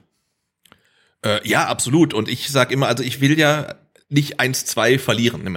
Also entweder kriegst du ein Tor, ist doch passiert, oder du machst halt den Ausgleich noch, aber ich finde, mit einem Torunterschied zu verlieren ist immer, dann hast du, warst du am Ende nicht mutig genug, irgendwie nochmal alles nach vorne zu werfen. Und du hast ja noch frische Kräfte auf der Bank, warum nicht irgendwie alles versuchen? Und wenn du halt dann am Ende, keine Ahnung, ähm, dann noch äh, Sagadu als Stürmer vorne reinstellst. Hatten oder wir ja so. schon. Hatten wir ja schon, ne? Ja. Und nur noch lange Bälle nach vorne prügelst halt. Also mir fehlte da so ein bisschen der Glaube daran, dass die Mannschaft glaubt, dass sie noch einen Punkt mitnehmen kann. Und das haben wir auch schon oft anders gesehen, gerade gegen, gegen Hoffenheim, gegen Dortmund und so weiter, dass immer den, den Eindruck gehabt, die Mannschaft glaubt, dass sie das Spiel drehen kann. Und ähm, das hat mir diesmal so ein bisschen gefehlt. Gegen Heidenheim war es auch noch so, ne? Da hat Luca Reimann noch die Riesenchance. Da dachtest du, das klappt noch irgendwie. Aber da war es so, je näher der Abpfiff rückte, dachtest du, das, das wird nichts mehr. Das wird nichts mehr, ne? Also Und so näher der Abpfiff rückte, umso größere Chancen bekam Gladbach, muss man sagen.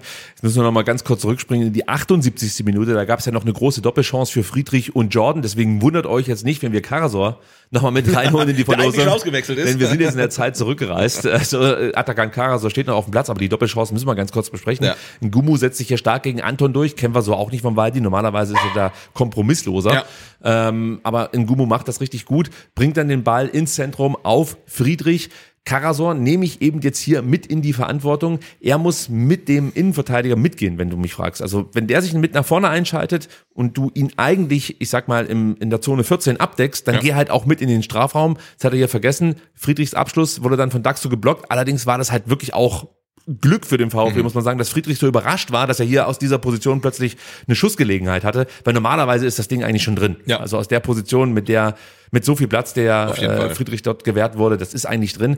Dann rollte direkt die zweite Welle. Erneut kam Ngunu an den Ball und entschied sich diesmal für eine Flanke. Roh spekuliert in dem Moment auf Abseits, war vielleicht auch so, aber ich bin der Meinung, der Ball darf ihm da nicht durchrutschen. Also den muss er noch klären. Ja, auf jeden Fall. Also Äh, agieren statt spekulieren. Da sind wir wieder bei meinem Lieblingsthema. Genau, agieren, nicht reagieren. Das hätte hier ähm, Schlimmeres verhindern können. Gott sei Dank ging es aber auch so ganz gut aus für den VfB Stuttgart.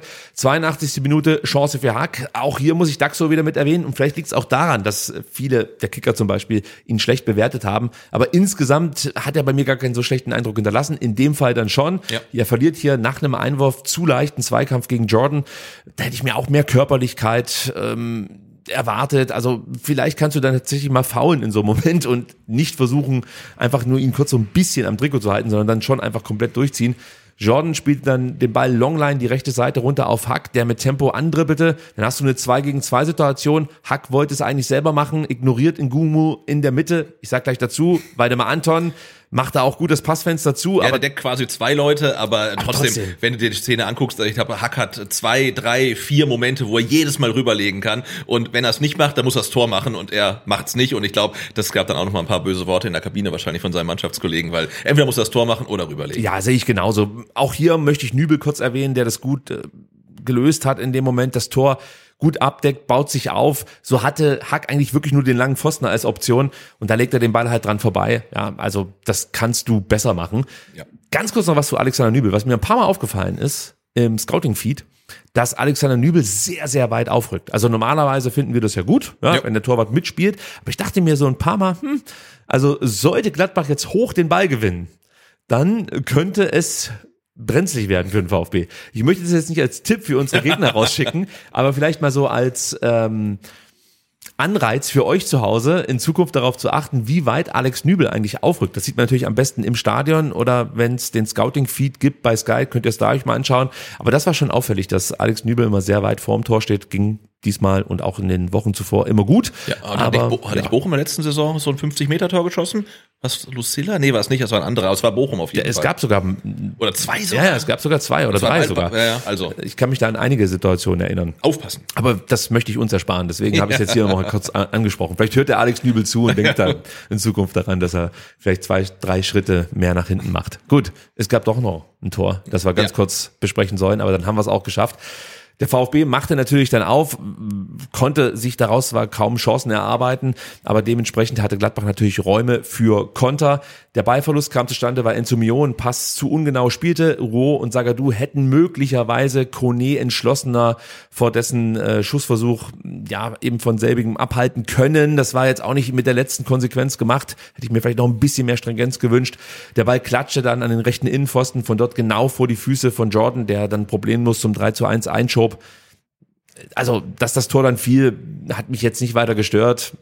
Ist halt so, mein Gott, ja. Also, braucht man, glaube ich, jetzt auch nicht komplett auseinandernehmen. In dem Moment waren unsere Spieler mehr oder weniger schon damit beschäftigt, die Niederlage zu verkraften und äh, Jordan nutzt das dann nochmal für sich und macht eben das Tor. Aber Props möchte ich rausschicken an Kone, weil andere Spieler drehen da in diesem Moment eher zur Eckfahne Ja. und er zieht halt durch, versucht da ein Tor zu erzielen.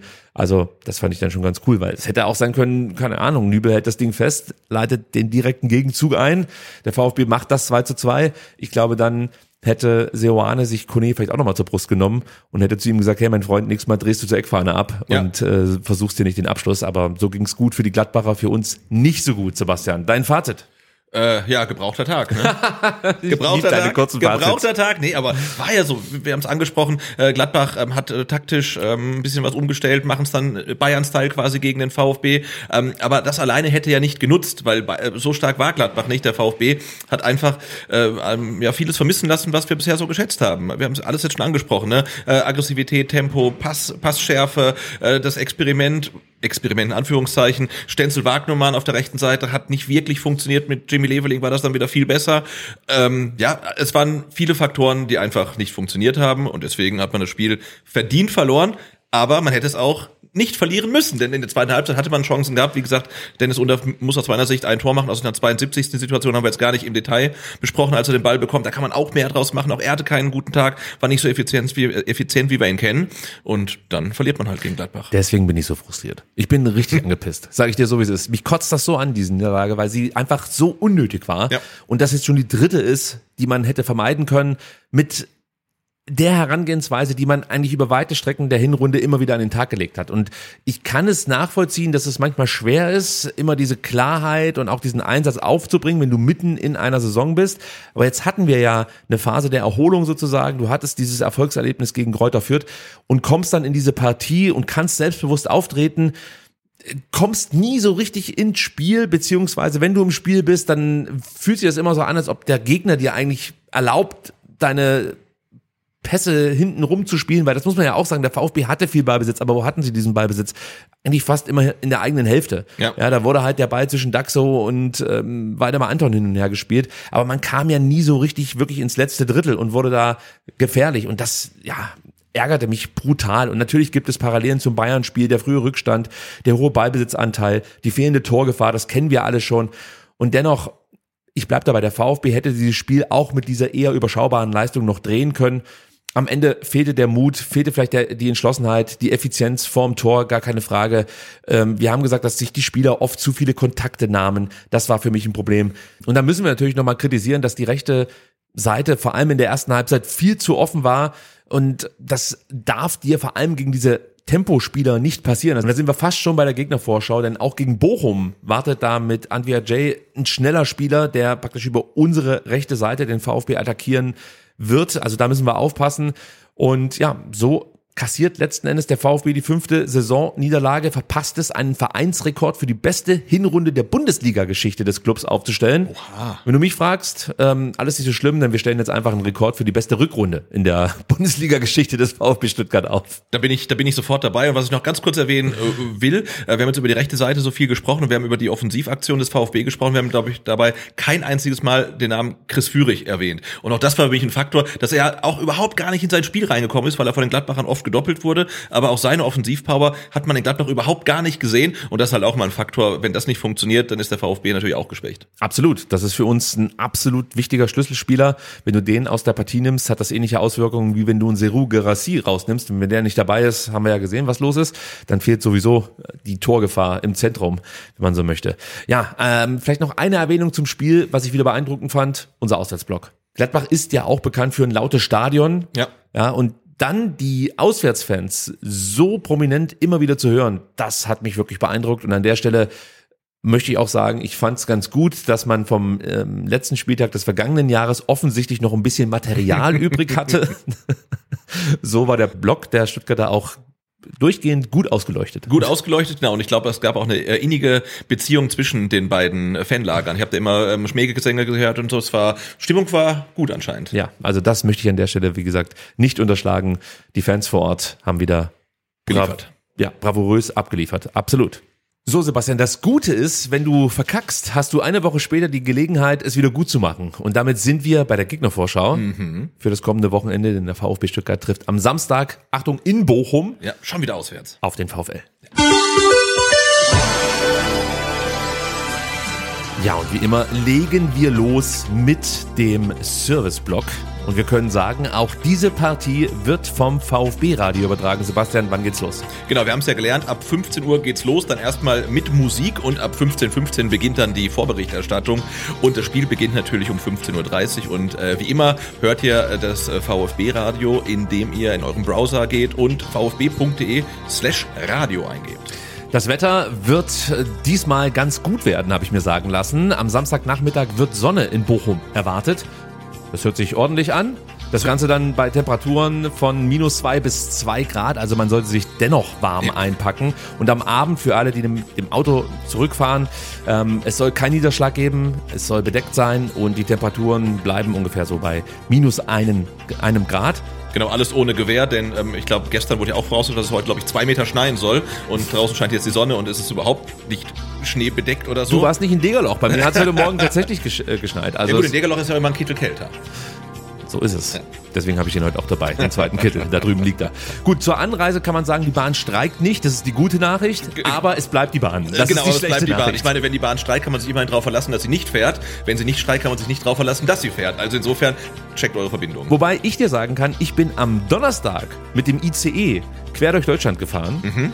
Am Streiktag Und es war die schönste Bahnreise ever. Der Zug war komplett leer. Er war nicht nur pünktlich, sondern er kam zu früh an. Oha. Er kam fünf Minuten zu früh an. Das habe ich auch noch nie erlebt. Und es war einfach ein toller Reisetag, muss ich sagen. Also ich bin absolut für mehr Streiks bei der Deutschen Bahn, wenn es danach so gut läuft. Ja, ich bin letzte Woche auch mit, den, mit diesen Go-Aheads gefahren. Das war super, weil da die ganzen MS-Bahnen und ähm, DB-Züge weg waren. Und deswegen fuhren natürlich die Go-Ahead-Züge auch alle pünktlich, weil das Gleisnetz ja gar nicht ausgelastet war. Kann ich nur empfehlen. Also Für alle, die mit dem Auto anreisen, kann man sagen, wie gesagt, das Wetter bleibt stabil. Natürlich im Ruhrpott, ihr wisst das, da ist der Verkehr noch mal krasser. Das heißt, stellt euch da auf den einen oder anderen Stau ein und plant eure Anreise so, dass ihr rechtzeitig zum Anpfiff im Stadion seid. So, mit dem Auswärtsspiel in Bochum startet der VfB am Samstag in die Rückrunde. Ist ein Sieg deiner Meinung nach Pflicht, Sebastian? klar. Nein, gegen Bo Nein, sorry, aber gegen Bochum musste gewinnen.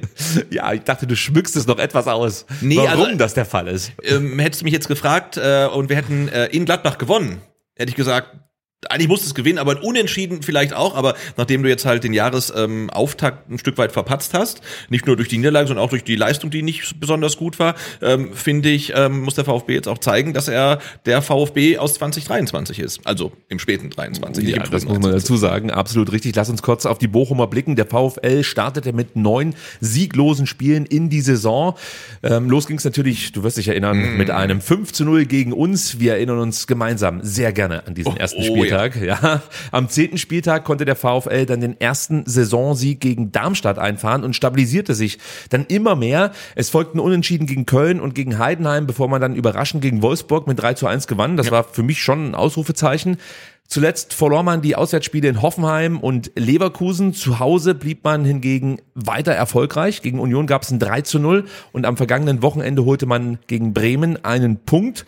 Wir halten also fest, zu Hause sind die Bochumer gut. In acht Heimspielen holte Bochum immerhin elf Punkte und verlor nur einmal. Das war eben dieses 1 zu 3 gegen Gladbach, das wir ja vorhin schon bei dem äh, Themenblock ähm, kurz mal angerissen haben. Jetzt Aber wenn mich meine Mathekenntnisse nicht ganz im Stich lassen, also wenn sie von acht Spielen nur eins verloren haben, dann haben sie ja ähm, auch relativ viel Unentschieden gespielt. Das ist absolut richtig. Das habe ich jetzt unterschlagen, um die Spannung hochzuhalten. Denn mein nächster Themenblock wäre gewesen, was macht die Bochumer eigentlich so gut?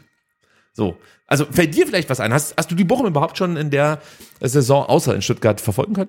ähm, nur ähm, pe- peripher. Ich freue mich halt immer, wenn äh, Takuma Asano ein Tor schießt, aber ich glaube, der ist gar nicht dabei. Richtig, der verweilt gerade beim Asia Cup. Bin ich jetzt nicht traurig drüber, Ich auch äh, nicht. aber ich freue mich immer, wenn er für Bochum ein Tor schießt. Das stimmt. Er macht gar nicht mehr so, glaube ich, oder? Der Jaguar. Ja. Leider nicht.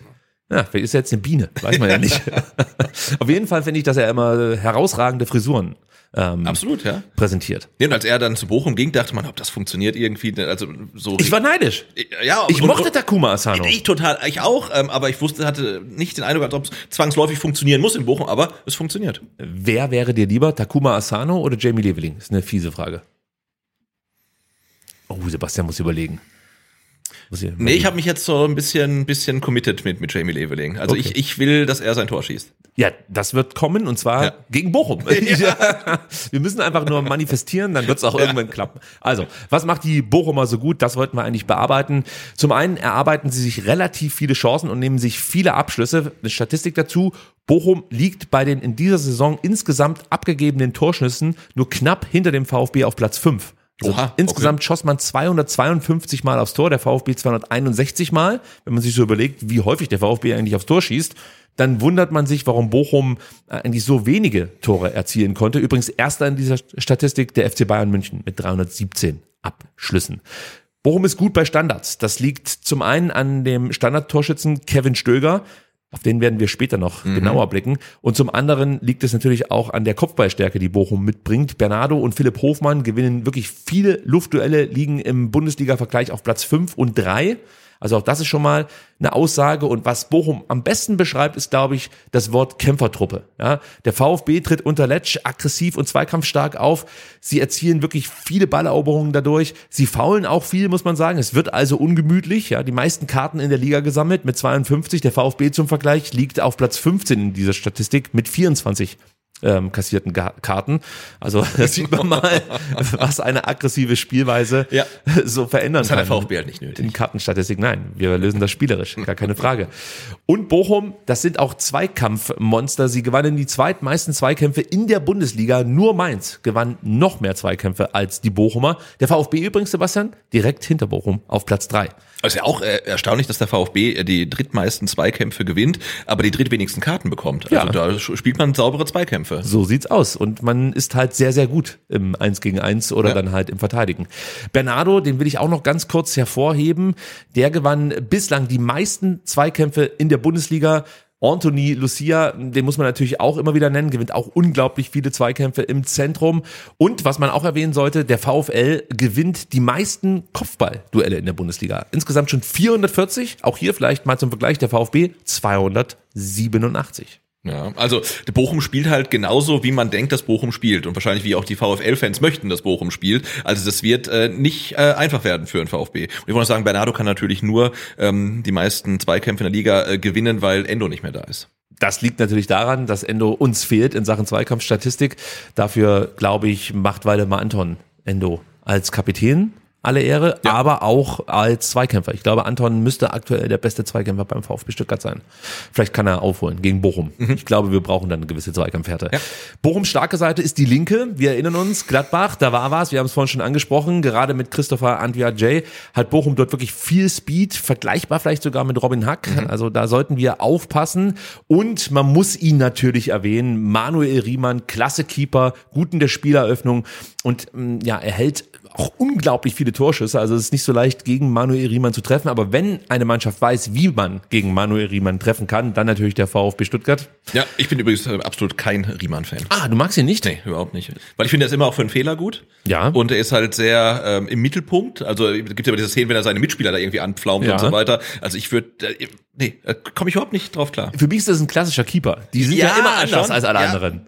Also er ist eigentlich so oldschool.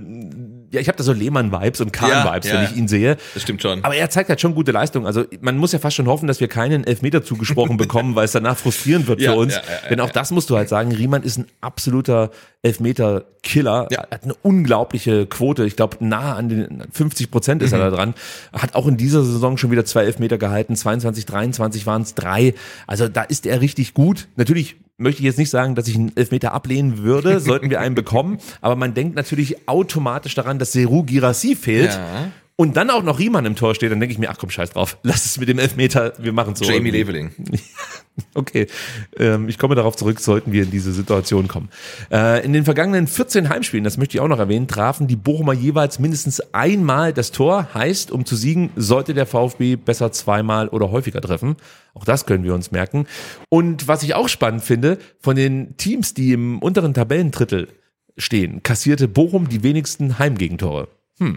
Okay, also ich habe jetzt nur unteres Tabellendrittel gehört und das, das fand ich jetzt schon mal gut. Das mit den Heimtoren habe ich jetzt äh, habe ich habe ich überhört. Aber ja, der, der VfB muss sich anstrengen. Dann kann ich geschickt überleiten, Sebastian, wenn du hier nur das Positive mitnehmen willst. dann kann ich ja jetzt mal Punkte bringen, ähm, die unterfüttern, warum Bochum nicht ganz grundlos auf dem 14. Platz in der Bundesliga steht. Äh, das große Problem der Bochumer ist eigentlich das Tore-Schießen. Ja, sie haben nur 19 Tore erzielt, da gibt's nur noch Union und Mainz und äh, Köln, die sind mir auch noch eingefallen, die noch seltener treffen als der VfL. Sie haben eine wirklich schlechte Chancenverwertung und zwar sogar, ich meine, mit die schlechteste in der Bundesliga. 22,6 Prozent ihrer Chancen machen sie dann auch. Und äh, auch hier mal der Vergleich zum VfB, 32,5 Prozent der Chancen des VfB Stuttgart sind dann auch drin. Übrigens, die beste Chancenverwertung der Liga hat, wir müssen nicht so lange zurückdenken. Gladbach. Gladbach, richtig, die stehen auf Platz eins. Also wir hätten wissen können, was auf uns zukommt. Und in Sachen Gegentore muss man sagen, gibt's dann auch wieder nur die Gladbacher, die mehr Gegentore kassieren und die Darmstädter als eben Bochum. Dazu unterlaufen ihnen viele Ballverluste, sie bekommen Schwierigkeiten bei Schnittstellen, Pässe. Die Abwehr staffelt sich nicht immer so strukturiert, wie es nötig wäre, um dann eben Passfenster zu schließen. Die Passsicherheit lässt zu wünschen übrig. Bochum hat die schlechteste Passquote in der Bundesliga, 74,8 Prozent. Prozent. Und auch hier hole ich gerne den VfB zum Vergleich hervor. Ja. Absolut 88 Prozent beim VfB Stuttgart. Das Mhm. lässt sich sehen. Und du hast es schon gesagt, gut für uns, Takuma Asano ist nicht am Start, denn der ist mit Japan beim Asien Cup unterwegs. Genau, und hat immerhin fünf der 19 Tore geschossen. Ja. Also das ist eine ganz schön gute Quote. Er hat sich wirklich zum Unterschiedsspieler für Bochum entwickelt, muss man ganz klar sagen. Und es gab ja durchaus ein paar Zweifler, ob Takuma Asano überhaupt in der Lage ist, Tore zu erzielen, weil ich erinnere mich da an die Zweitligasaison, als er bei uns äh, spielte. Immer nur gegen KSC getroffen, oder? Genau, und er hat große, große Chancen eigentlich mit einer Zuverlässigkeit äh, ausgelassen, wie wir sie sonst nur aktuell von Atakan Karasor kennen. Äh, inzwischen hat er das abgelegt und trifft tatsächlich auch. Ja, muss man sagen. Ich habe noch zwei Spieler, die nicht zu den Players to Watch zählen, aber ich würde sie mal als Watch-Out-Player bezeichnen. Watchable. Watchable Player. Also zum einen äh, Quateng, den muss ich erwähnen. Der hinterließ nämlich wirklich einen richtig guten Eindruck in der Wintervorbereitung, inklusive Tor im Testspiel gegen Groningen. Und was mir da wieder aufgefallen ist, äh, sind halt wirklich seine starken Dribblings, der gute Abschluss und natürlich dann auch diese Aggressivität in den Zweikämpfen. Also er ist sehr zweikampfstark, gut gegen den Ball, ist auch vorne vielseitig einsetzbar, kann Mittelstürmer spielen, rechts außen, kann sogar als Zehner auflaufen. Und er ist natürlich gebürtiger Stuttgarter, deswegen gucke ich da nochmal ganz besonders drauf. Man muss jetzt sagen, gegen Bremen saß er 90 Minuten auf der Bank. Also da äh, könnte man jetzt meinen, okay, was soll denn da schon passieren? Aber irgendwie habe ich so ein, im Gefühl, dass Quateng wenn er nicht beginnt gegen den VfB, zumindest ein paar Minuten bekommt und dann sollte man auf ihn besonders aufpassen. Und dann haben wir noch einen Spieler, äh, ich hoffe, ich spreche ihn richtig aus, Matusz Bero, Slowake, hat einen guten Schuss, ist sehr, sehr laufstark, fiel vielleicht jetzt manchen auch nicht unbedingt direkt auf, denn der fiel zwei Monate aus mit einem Innenbandriss, ist so ein typischer Box-to-Box-Spieler, kommt aber auch gerne über die rechte Halbspur, zieht dann häufig nach innen, auch auf ihn sollte man wirklich ein Auge haben. Sehr interessanter Spieler. Und jetzt, Sebastian, jetzt ist es soweit. Wir kommen zu den Player to Watch. Bin gespannt. Ja, ich auch. Denn Bochum hat ein Problem, der Kader ist alt. Es ist der älteste der Liga, um genau zu sein. Dementsprechend müssen wir heute unser Konzept der Player to Watch etwas aufbohren und nehmen einfach mal einen 30-Jährigen mit rein. Aber, aber jung geblieben. Absolut. Kevin Stilger, Ex-VfB und meiner Meinung nach bislang bester Bochumer Ja. in dieser Saison. Vier Tore, davon muss man sagen, drei Elfmeter. Dennoch vier Tore, vier Vorlagen. Ist ein Achter, stark gegen den Ball, wirklich richtig gute, stabile Tacklings, spielt klasse Schnittstellenpässe und sehr gute lange Bälle. Da müssen wir extrem aufpassen. Dazu noch ein guter Schuss. 43 Torschüsse damit auf Platz sieben der Liga und natürlich die guten Freistöße und Ecken haben wir vorhin schon erwähnt. Patrick Osterhage, ich kann mich erinnern, dass wir hier mal ein Fanradio veranstaltet haben und Patrick Osterhage uns damals schon auffiel. Und es war ein Unentschieden, glaube ich, gegen Bochum, ne? Als wir, was wir hier gesehen haben. Ich glaube, du hast recht, ja. Ich glaube, du hast recht. Er ist 23 Jahre alt inzwischen, fällt damit praktisch noch voll in die Kategorie Player to Watch. Achter, Sechser, kann auch über rechts kommen, also ist ja polyvalent, wie man so schön sagt. Traf auch sehenswert gegen Bremen. Damit kennt man schon eine Stärke von ihm. Also er hat einen guten Schuss, ist aber auch gut gegen den Ball. Und äh, wie gesagt, gerade diese Polyvalenz macht ihn durchaus auch zum Unruheherd im Zentrum.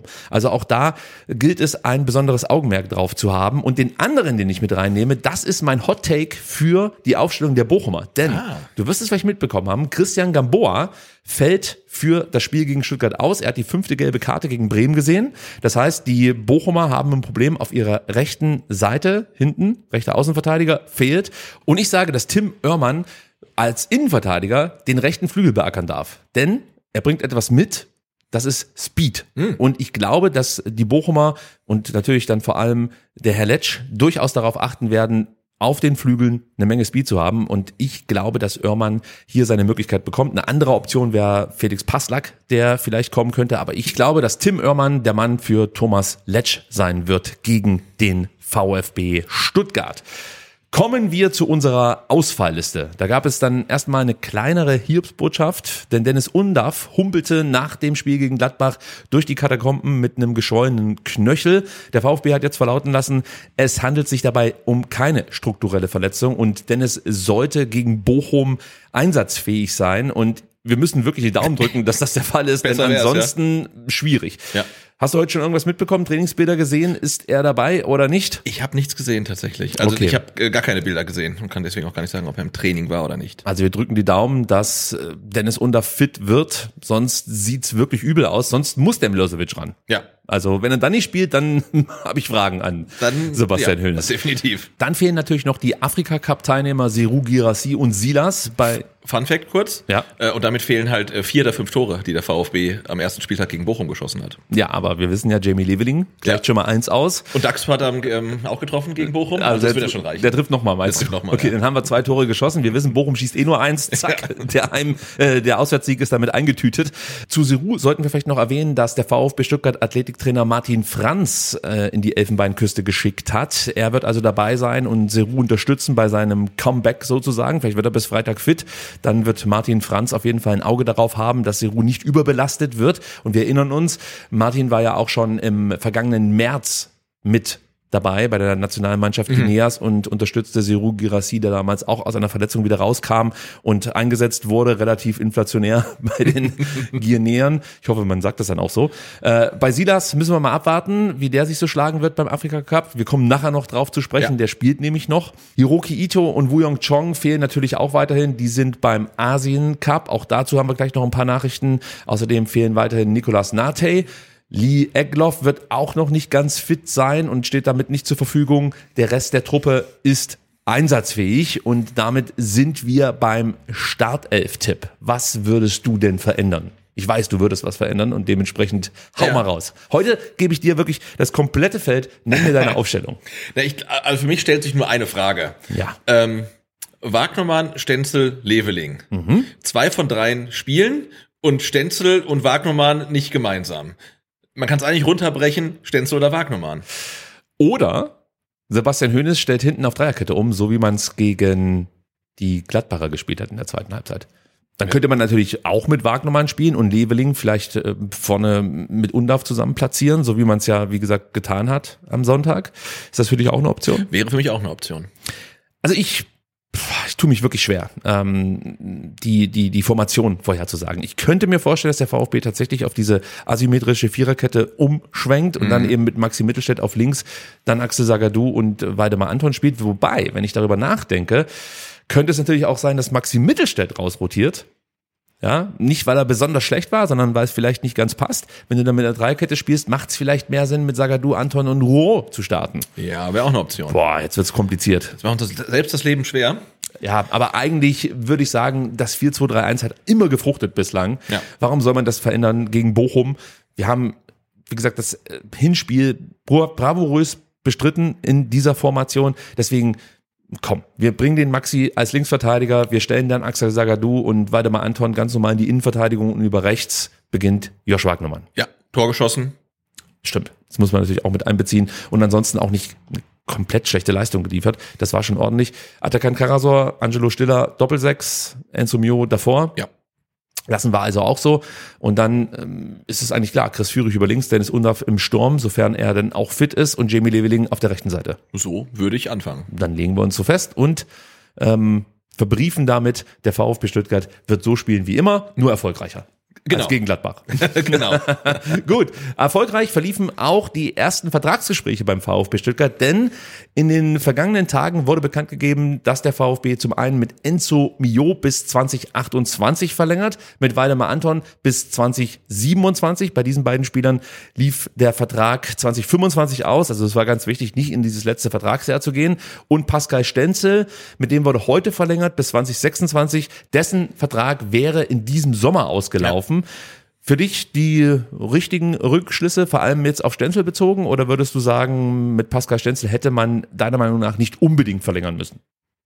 Ist ja auch immer die Frage, ähm, wie der Vertrag dann inhaltlich aussieht. Also Geldfrage natürlich. Absolut. Aber ich finde, äh, jetzt auch in dieser Saison hat Pascal Stenzel wieder gezeigt, dass du gerne einen Spieler wie ihn im Kader hast. Und man muss natürlich, wenn man langfristig plant, dann sagen, ja, sehen wir ihn als Stammspieler sehen wir ihn als Nummer zwei hinter einem Spieler, der noch kommen wird, weil wir haben gesehen, ähm, Josh Wagnermann ist ja auch noch da. Also ich bin mal gespannt, wie man so perspektivisch mit ihm plant, aber ich bin sehr froh, ähm, dass er beim VfB ist, weil er ist jetzt ja auch einer der dienstältesten Spieler, er ist 2019 gekommen, glaube ich, ist also schon wirklich lange, lange Zeit schon da und hat eigentlich immer solide seine Leistung abgeliefert. Insofern finde ich, äh, ja, hat man gesehen, auch ähm, solche Kaderspieler brauchst du unbedingt.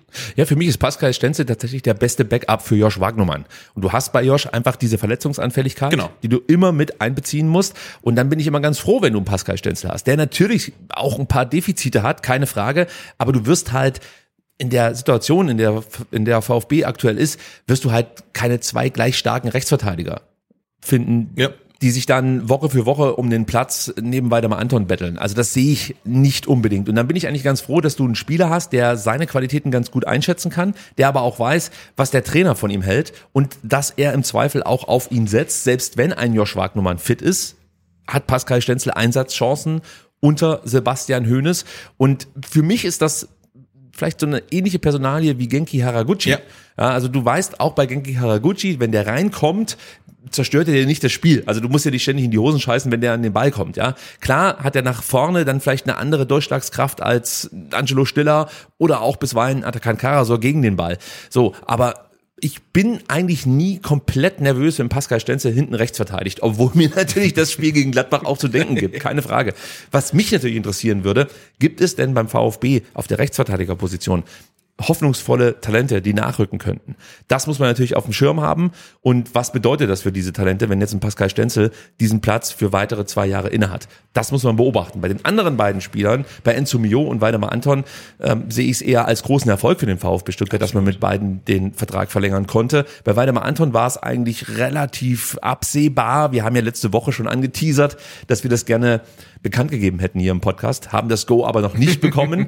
ähm, jetzt ist es mittlerweile über den VfB selbst kommuniziert worden, direkt am Sonntag vor dem Spiel, muss man sagen. Ja. Aber Waldi war halt klar, der möchte eigentlich beim VfB bleiben. Natürlich gab es auch Interessenten, die auch nicht wenig geboten haben, muss man sagen. Aber für Waldemar Anton gab dann halt wirklich den Ausschlag, dass er zum einen hier mit seiner Familie gut angekommen ist in Stuttgart und sich halt einfach mittlerweile hier eingelebt hat. Und zum anderen ist es natürlich auch die Rolle, die er bei uns im Verein inzwischen hat. Er ist absoluter Leistungsträger und Führungsspieler, ja, und er sieht ja, wie er sich in den letzten Jahren nochmal verbessert hat. Plötzlich ist Waldemar Anton ein Kandidat für die deutsche Nationalmannschaft. Das war er ja auch schon mal, als er noch bei Hannover gespielt hat. Ja, aber da war U21-Zeiten das quasi, War ne? halt, Ja. Da hat man halt mal drüber diskutiert. Aber mittlerweile ist er da aus meiner Sicht sehr, sehr nah dran. Und bei Enzo Mio, ja, was willst du da sagen? Das ist eigentlich ein Spieler, den der VfB pff, wahrscheinlich vor einem Jahr noch verloren hätte in der aktuellen Konstellation. 2025 dann äh, mit auslaufendem Vertrag. Das heißt, dieser Sommer wäre ein heißer geworden für Enzo. Und jetzt ist es so, dass der VfB ihm diesen langen Vertrag angeboten hat. Also für mich ist das ein langer Vertrag Oh ja. bis 2028. Gleichzeitig wird natürlich gerne darüber diskutiert, da müssen diese Spieler denn jetzt unbedingt eine Ausstiegsklausel haben. Ja, ich behaupte mal, ohne die kannst die Spieler, werden die den Vertrag nicht unterschreiben. Es wird immer schwerer, Spieler zu finden, die bereit sind, Verträge ohne Ausstiegsklausel zu akzeptieren. Zumal der VfB auch was das Gehalt angeht, jetzt halt keine astronomischen Summen zahlen möchte und auch nicht zahlen kann. Ja. Und dementsprechend ist das natürlich etwas, was man dem Spieler zugestehen muss. Ja, jetzt kann man, solange wir nicht genau wissen, ob es A eine Ausstiegsklausel gibt und B wie hoch die ist, nur schwerlich darüber diskutieren, ob diese Ausstiegsklausel, sollte es sie geben, angemessen ist oder nicht. Ich frage mich halt, wie die Alternative aussieht. Also das muss sich im Endeffekt jeder fragen, der kritisiert, dass der VfB Stuttgart jetzt Verträge ausgibt mit Ausstiegsklausel. Wie sieht die Alternative aus? Und für mich gibt es dann nur zwei Optionen. Entweder du musst den Spieler ziehen lassen, sprich jetzt im Sommer mit ihm nochmal Geld machen. Da ist die Frage, kriegst du wirklich so viel Geld, wie du vielleicht dir erhoffst? Denn das wissen natürlich auch die anderen interessierten Vereine, der Spieler ist ein Jahr später ablösefrei. Ja, eben. Ja, also dann gibt man dem Spieler vielleicht irgendwie ein bisschen Handgeld und verschiebt den Transfer um ein Jahr und der VfB geht ganz leer aus oder man muss zu schlechteren Konditionen verkaufen. Die andere Option ist, um so eine Ausstiegsklausel zu entgehen, du erhöhst das Gehalt signifikant. Und das betrifft halt eben nicht nur Enzo Mio, sondern dann werden auch andere Spieler kommen und sagen, hey, Moment mal, wenn der Enzo jetzt XY verdient, dann möchte ich das aber auch verdienen, denn ich bin ja genauso ein Leistungsträger wie er. Und das ist wirklich, wirklich schwierig. Deswegen, ohne konkrete Zahlen zu kennen, was die Ausstiegsklausel anbelangt, sollte es sie geben, möchte ich das gar nicht so sehr bewerten. Ja, und dann möchte ich auch noch eins zu bedenken geben. Der VfB Stuttgart hat versucht, in den letzten Jahren auf Ausstiegsklauseln zu ver verzichten. Sven Misselt hat das sogar mal als Credo ausgegeben. Es gibt unter mir keine Ausstiegsklauseln. Das konnte er auch nicht einhalten. Es gibt auch jetzt Spieler, die noch Missentat-Verträge haben, die auch mit Ausstiegsklauseln versehen sind. Das darf man einfach nicht vergessen. Also auch ein Sven Missentat, der mit Sicherheit daran hat gearbeitet hat, eben diese Ausstiegsklauseln zu umgehen, musste diese Zugeständnisse machen. Und es bringt mich dann halt wirklich zu der Annahme, dass der VfB Stuttgart qualitativ hochwertige Spieler weder über das Gehalt davon überzeugen kann, hier beim VfB ohne Ausstiegsklausel zu unterschreiben, noch über Perspektive. Klar, aktuell läuft es gut, aber natürlich schaut man sich an, wie liefen denn die letzten Jahre so? Und da war der VfB eben nicht so erfolgreich. Und deswegen ist es vielleicht jetzt genau der richtige Zeitpunkt, um mit Spielern wie Enzo Mio und Weidemar Anton und hoffentlich bald auch mit Chris Führig zu verlängern. Denn jetzt aktuell kann man zumindest für ja, die nächste Saison eine gewisse Perspektive aufzeigen. Ja, man sieht, wo es hingeht. Man hat einen guten Trainer und vielleicht macht es dann die Verhandlungen etwas leichter. Ich habe Chris Führig gerade erwähnt. Da vielleicht noch deine Einschätzung. Glaubst du, Chris Führig zieht jetzt bald nach oder müssen wir uns da noch etwas gedulden?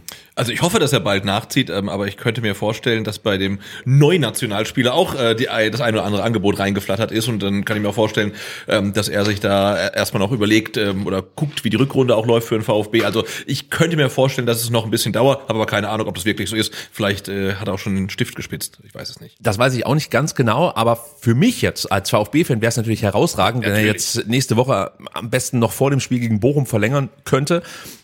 Wenn ich es aus Sicht des Spielers betrachte, muss ich ganz ehrlich gestehen, würde ich halt die WM ab, äh, die EM abwarten. Bis zur WM würde ich nicht warten. Aber bis zur Euro würde ich schon warten, denn natürlich sollte Chris Führig ein Kandidat sein für Julian Nagelsmann für die Euro 2024, kann er sich da nochmal in einem ganz anderen ja, Rampenlicht präsentieren. Und möglicherweise dann auch Vereine auf ihn aufmerksam werden, von denen träumt vielleicht ein Chris Führig aktuell noch nicht mal. So. Genau, die Vereine haben von dem Namen Führig noch nie was gehört. Und, Unter Umständen? Ja, also kann er sein. Ne? Und äh, ja klar, also aus Spielersicht wäre das verständlich. Ja, absolut. Und Dennoch bin ich optimistisch, dass Chris Führig hier in Stuttgart bleiben wird, denn man weiß, dass Chris Führig einfach großen Wert darauf legt, a, von wem wird er gecoacht und wie sind die Perspektiven für ihn unter diesem Coach. Und eigentlich hat er hier die besten Voraussetzungen, um seine Karriere auf die nächste Stufe zu heben. Und vielleicht sind auch andere Spieler, die innerhalb der Bundesliga schon mal dann, weiß ich nicht, nach Dortmund gewechselt sind, warnende Beispiele für Chris Führig, dass man manchmal auch damit zufrieden sein kann, was man aktuell hat ja, und keiner schließt es aus, dass Chris Führig, selbst wenn er den Vertrag verlängert, vielleicht in ein, zwei Jahren dann doch noch sagt, okay, jetzt mache ich diesen großen Schritt. Aber Absolut. Und, und mit jeder Vertragsverlängerung eines Leistungsträgers steigt ja die Wahrscheinlichkeit, dass weitere Leistungsträger auch verlängern, weil sie wissen, okay, nächste Saison steht das Gerüst schon und das wird wieder richtig gut. Apropos Leistungsträger, Maxi Mittelstädt hat sich zu einem solchen eigentlich gemausert, muss man sagen, Absolut. nach seiner Verletzung. Und ich habe es ja vorhin schon mal angedeutet, er gab jetzt der Stuttgarter Zeitung und den Stuttgarter Nachrichten ein sehr interessantes Interview, Sebastian. Und vor allem fand ich interessant, was er sagte, ja, was er verändert hat im Vergleich zu seiner Zeit bei Hertha Berlin. Es gab ja durchaus viele Berliner, die uns gewarnt haben vor diesem Transfer und sagten, ja, pass auf, der Mittelstädt, der macht ja halt ein gutes oder vielleicht zwei gute Spiele in der Saison. Und der Rest der Spielzeit, da warteten, da warten dann alle immer nur drauf, dass es mal irgendwann wieder zündet. Jetzt sehen wir bei uns, dass die Ausrutscher, die es ab und zu mal gibt, vielleicht jetzt gegen Gladbach, eher Seltenheitswert haben und der eigentlich durchweg gut performt. Aber wie hat er das denn erklärt? Du kannst es ja mal mit unseren HörerInnen teilen. Genau, er hat gesagt, ich hatte nie Zweifel, dass ich diese Qualität auf den Platz bekommen kann. Bei Hertha habe ich verschiedene Positionen gespielt. Es gab Trainerwechsel, neue Systeme. Da fällt es schwerer, konstant seine bestmögliche Leistung abzurufen. Hier habe ich in einer funktionierenden Mannschaft das Vertrauen bekommen, über einen längeren Zeitraum auf meiner Stammposition zu spielen. Das macht den Unterschied.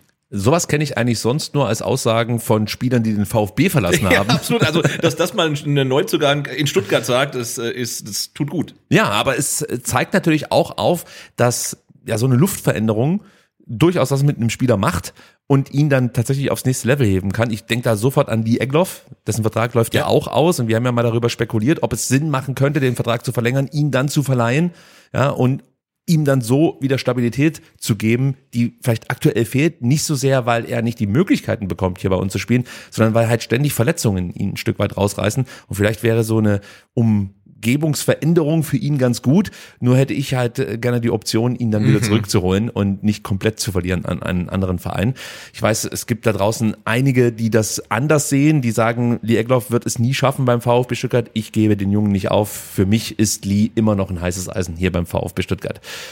Eine weitere Aussage fand ich ganz interessant und zwar äh, ging es da um ja die Teamchemie zum einen und aber auch um das Verhältnis zu Sebastian Hoeneß. Vielleicht kannst du da mal ähm, Maxis Maxis Aussage mit uns teilen. Genau, da sagt er, der Trainer kommuniziert unheimlich viel mit uns Spielern. Das war auch bei mir am Anfang sehr wichtig, als es für mich noch nicht so gut lief. Wir waren im ständigen Austausch und ich habe viel Feedback von ihm bekommen. So etwas hilft ungemein. Und das hört man auch von ganz vielen Spielern, dass Sebastian Hoeneß eigentlich die Ansprachen individualisiert auf die Spieler abstimmt, sich viel Zeit nimmt für das Individuum sozusagen. Und das löst natürlich bei dir auch eine ganz andere Wertschätzung aus. Ja? Also ich möchte jetzt gar nicht die Namen nennen, der Trainer, den ich das jetzt nicht zuschreiben würde, aber du hast ja gesehen, was er mit einem Enzimio gemacht hat, was er eben auch mit einem Maxi Mittelstädt macht und auch mit anderen Spielern, die er nochmal auf ein neues Level gehoben hat. Das muss man einfach so sagen. Und dann so eine Aussage von Maxi Mittelstädt zu hören, der jetzt erst ein paar Monate mit ihm zusammenarbeitet, Genau, und zum Saisonbeginn ja auch verletzt war. Also der war dann vielleicht auch gar nicht auf dem Platz und es wurde trotzdem intensiv anscheinend mit ihm kommuniziert. Es gibt auch Trainer, die werden wahrscheinlich sagen, der ist verletzt, äh, den brauche ich gerade eh nicht. Also deswegen kriegt er auch nicht so viel Kommunikation mit mir. Ähm, aber es scheint ja anders zu sein. Aber das stimmt mich halt mega positiv. Weil du weißt im Endeffekt, dass sich jetzt wahrscheinlich auch in dieser Woche Sebastian Hoeneß die Zeit nehmen wird, mit einzelnen Spielern über dieses Gladbach-Spiel nochmal zu sprechen und dann traue ich Sebastian Hoeneß zu, dass er allein durch eine Gesprächstherapie, wenn ich mal so frei sein darf, es hinbekommt, dem einen oder anderen Spieler halt an einfach die Zweifel zu nehmen, die durchaus vorherrschen könnten nach diesem Auftritt in Gladbach. Und wie gesagt, ich nehme diese Aussagen deswegen jetzt hier mit in die Sendung, weil es einfach ausdrückt, wie gut der Trainer mit den Spielern zusammenarbeitet und was absolut eine Stärke von Sebastian Hoeneß zu sein scheint, ist halt einfach die Ansprache. Ja, dass er es wirklich schafft, fast alle Spieler mitzunehmen, egal ob es junge Spieler sind, erfahrene Spieler sind, ob es Stammspieler sind oder einfach nur Kaderspieler sind. Und das ist so wichtig, diese Mannschaft zusammenzuhalten und natürlich auch ein Stück weit für gute Laune zu sorgen. Das darf Ja, man natürlich auch nicht absolut, vergessen. Was ich auch noch spannend fand, es gab eine Frage bezüglich des Verbesserungsbedarfs beim VfB Stuttgart. Es lief ja jetzt wirklich herausragend bislang. Und wir haben ja letzte Woche auch noch lange überlegen müssen, wo wir Probleme sehen beim VfB Stuttgart, Sebastian. Und wenn du uns jetzt äh, Maxis Aussage vorliest, dann ähm, erkenne ich da durchaus Parallelen zu unseren Erkenntnissen in der vergangenen Woche. Ja, vielleicht hat letzte Woche halt äh, bei uns zugeguckt, ähm, als wir über Schwächen gesprochen haben und wir haben ja auch die Standards genannt und das äh, genau das tut er auch. Er sagt, Standards sind immer ein Thema. Ansonsten gibt es im Fußball immer sehr viele Kleinigkeiten, die man von außen nicht so sieht. Keine Mannschaft ist perfekt. Ja, das ist richtig. Aber ich habe mir dann so überlegt, erstens mal gut, dass die Mannschaft das selber erkennt, dass Ja. es Verbesserungspotenzial bei dem Thema Standards gibt, auch zu Recht. Also sowohl die Partie in München wie auch die Spiele gegen Heidenheim oder das Spiel gegen Heidenheim, so muss man, muss man sagen, verlor man, weil man Standards schlecht verteidigte. Und ich habe mich dazu hinreißen lassen, auf Twitter zu schreiben, wenn Hönes das jetzt auch noch in den Griff bekommt, dann baue ich ihm echt ein Denkmal. Ja. Also das ist wirklich so für mich noch die eine offensichtliche Schwachstelle, die diesen Kader umgibt, ähm, ja, Standardverteidigung. Genau. Aber auch offensiv, finde ich. Also da, ne, nach Ecken, finde ich, fallen zu wenig Tore. Man sieht jetzt gegen Augsburg, gegen Gladbach, da passiert ein bisschen was. Aber ich würde mich auch mal freuen, einfach ähm, Ecke und äh, ein Abwehrspieler schraubt sich hoch und köpft einfach mal ein. Oder ich würde mich auch freuen, wenn ein direkter Freistoß nochmal verwandelt wird. Also solche Geschichten fehlen dem VfB-Spiel auch noch ein bisschen, finde ich. Aber wir waren nah dran. Nah Stiller mit seinem Lattenknaller in Heidenheim. Jetzt haben wir ein Tor gegen Augsburg nach einer Ecke erzielt. Gegen Gladbach war es fast wieder soweit, Genau. Undaf, der sich wieder gut bewegt hat. Aber ich gebe dir absolut recht, mit einem Daxo, ja, mit seiner Kopfballstärke, da muss da eigentlich noch mehr abfallen. Also zumindest mehr Torgefahr. Ja. So, und daran wird mit Sicherheit auch gearbeitet. Denn ja, es ist natürlich auch in so einem Spiel wie eben jetzt am Sonntag gegen Gladbach eine Möglichkeit, vielleicht auch unverdient zu einem Punkterfolg zu kommen. Also da gibt's noch ein bisschen Arbeit für Malik Fatih, der sich unter anderem auch um die Standards Genau, kümmert. wenn das A-Game halt nicht so funktioniert, wie man sich das wünscht, dann äh, können andere Mannschaften immer mal über den Standard kommen und das geht im VfB noch so ein Stück weit ab. Gebe ich dir absolut recht. Wir blicken rüber ins NLZ. Der Spielbetrieb wurde noch nicht aufgenommen, aber am Kader verändert sich schon einiges. Die U21 zum Beispiel verleiht Lukas Griebsch bis zum Saisonende zur TSG Balingen und Mehmet Shahin verlässt den VfB nach dreieinhalb Jahren. Sein Vertrag wurde im beidseitigen Einvernehmen aufgelöst und auch bei der U19 war einiges los. Mike Huras wechselt zu und jetzt wird's super Jetzt bin ich gespannt, ja. Ruch Schorsow. Ich glaube, das hast du perfekt ausgesprochen. Ja, auf jeden Fall, das stimmt. Ruch Schorsow, das ist eine Mannschaft aus Polen, die dort in der ersten Liga spielt, allerdings nicht besonders erfolgreich. Sie steht nämlich auf dem 17. und damit vorletzten Tabellenplatz. Und Mike Huras sollte man kennen, denn der spielte für Polen ähm, bei der Weltmeisterschaft, äh, bei der U17-Weltmeisterschaft Ah, okay. mit. Wir haben ja auch kurz mal über ihn gesprochen. Er verlässt jetzt, wie gesagt, den VfB Stuttgart. Ich werde da ein Auge drauf haben, wie seine Karriere weiter verlaufen wird. Und wenn wir schon bei der U19 sind, dann äh, können wir noch erwähnen, dass am vergangenen Dienstag, dem 9.1., erstmals in diesem Jahr eine Trainingseinheit auf dem Platz anstand. Die ersten Pflichtspiele für die U19 finden dann am 27.01. in München gegen die Bayern statt und die U17 nehmen wir auch mit rein, denn die standen am Dienstag ebenfalls auf dem Trainingsplatz zum ersten Mal im Jahr 2024. Für die startet die Saison am 3.2. mit einem Auswärtsspiel beim SC Freiburg. Vielleicht an der Stelle nochmal die Frage an euch. Wir konzentrieren uns ja aktuell auf die U21, auf die U19 und auf die VfB-Frauen. Interessiert es euch, ja, wie die U17 am vergangenen Wochenende abgeschnitten hat? Wir können gleich dazu sagen, mehr als Ergebnisdienst können wir da sehr wahrscheinlich nicht liefern. Selten es sei denn, wir waren mal zufälligerweise selbst vor Ort, was bei der U21 hin und wieder mal passiert, aber U19, U17 eher der Ausnahme ist. Eher selten. Die U19 können wir dann ab und zu noch über den YouTube-Kanal des DFB verfolgen. Bei Ja. der U17 sind wir auf die Highlights des VfB angewiesen, die immer ausgespielt werden. Aber wenn ihr jetzt sagt, hey Leute, nehmt die U17 mit rein, dann schreibt, also dann schreibt es zum einen in die Kommentare und zum anderen berücksichtigen wir das dann auch. Also vielleicht da mal diesbezüglich Feedback. Sebastian, der VfB Stuttgart hat viele Mitglieder, aber so viele wie jetzt hatten sie noch nie. Die Schallmauer wurde durchbrochen, 90.000 Mitglieder und alle so, yeah?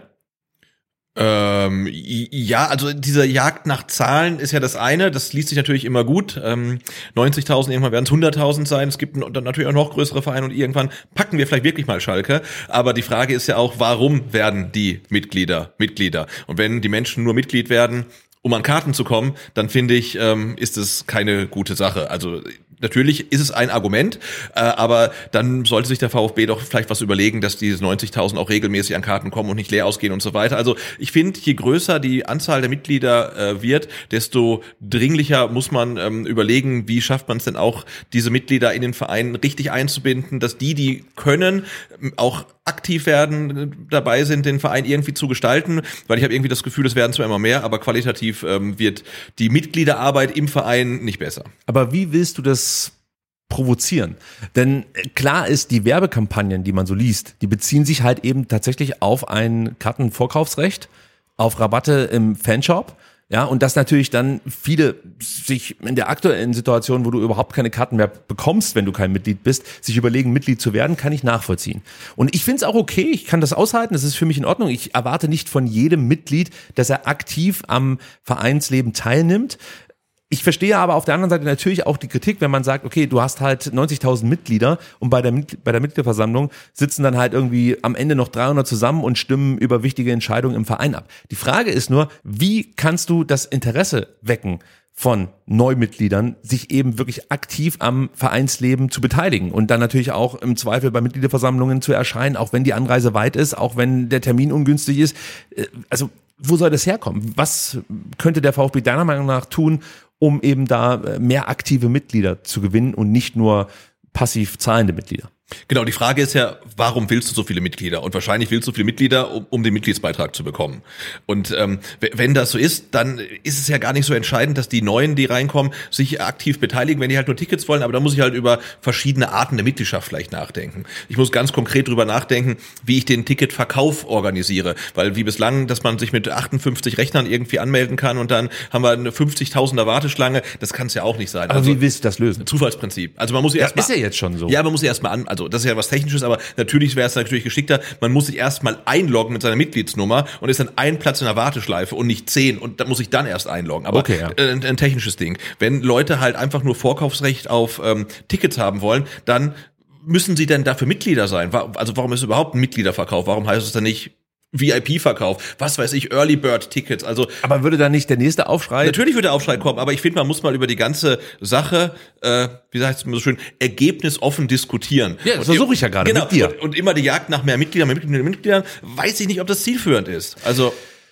Also ich find's prinzipiell schon irgendwie cool, wenn der VfB Stuttgart viele Mitglieder hat. Ich verstehe aber natürlich, wie gesagt, dein Sto deine Stoßrichtung, dass man sagt, okay, man muss da eigentlich irgendwas verändern, damit nicht das einzige Argument, VfB-Mitglied zu werden, der Ticketvorverkauf ist. So.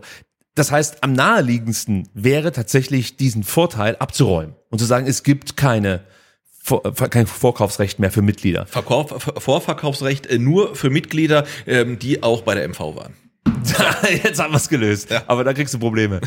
Das glaube ich. Aber äh, nee, für mich ist halt das Ding, wenn du zum Beispiel sagen würdest, dieses Vorkaufsrecht gibt es nicht mehr, kann ich mir zum einen vorstellen, dass manche austreten werden und auf der anderen Seite nicht mehr so viele eintreten. Dann haben wir wieder das Problem, dass die Mitgliederbeiträge fehlen für ja. den EV. Der EV ist darauf angewiesen, er kann sich nicht anders finanzieren. Ansonsten müsste die AG einspringen. Das ist natürlich dann auch immer eine gewisse Abhängigkeit, die man ja eigentlich verhindern möchte. Schließlich ist der EV das stärkste Organ der AG. Aber da können wir vielleicht auch nochmal drüber sprechen, ob sich das dann auch wirklich immer so 50 plus 1 konform verhält, wie wir uns das gern wünschen.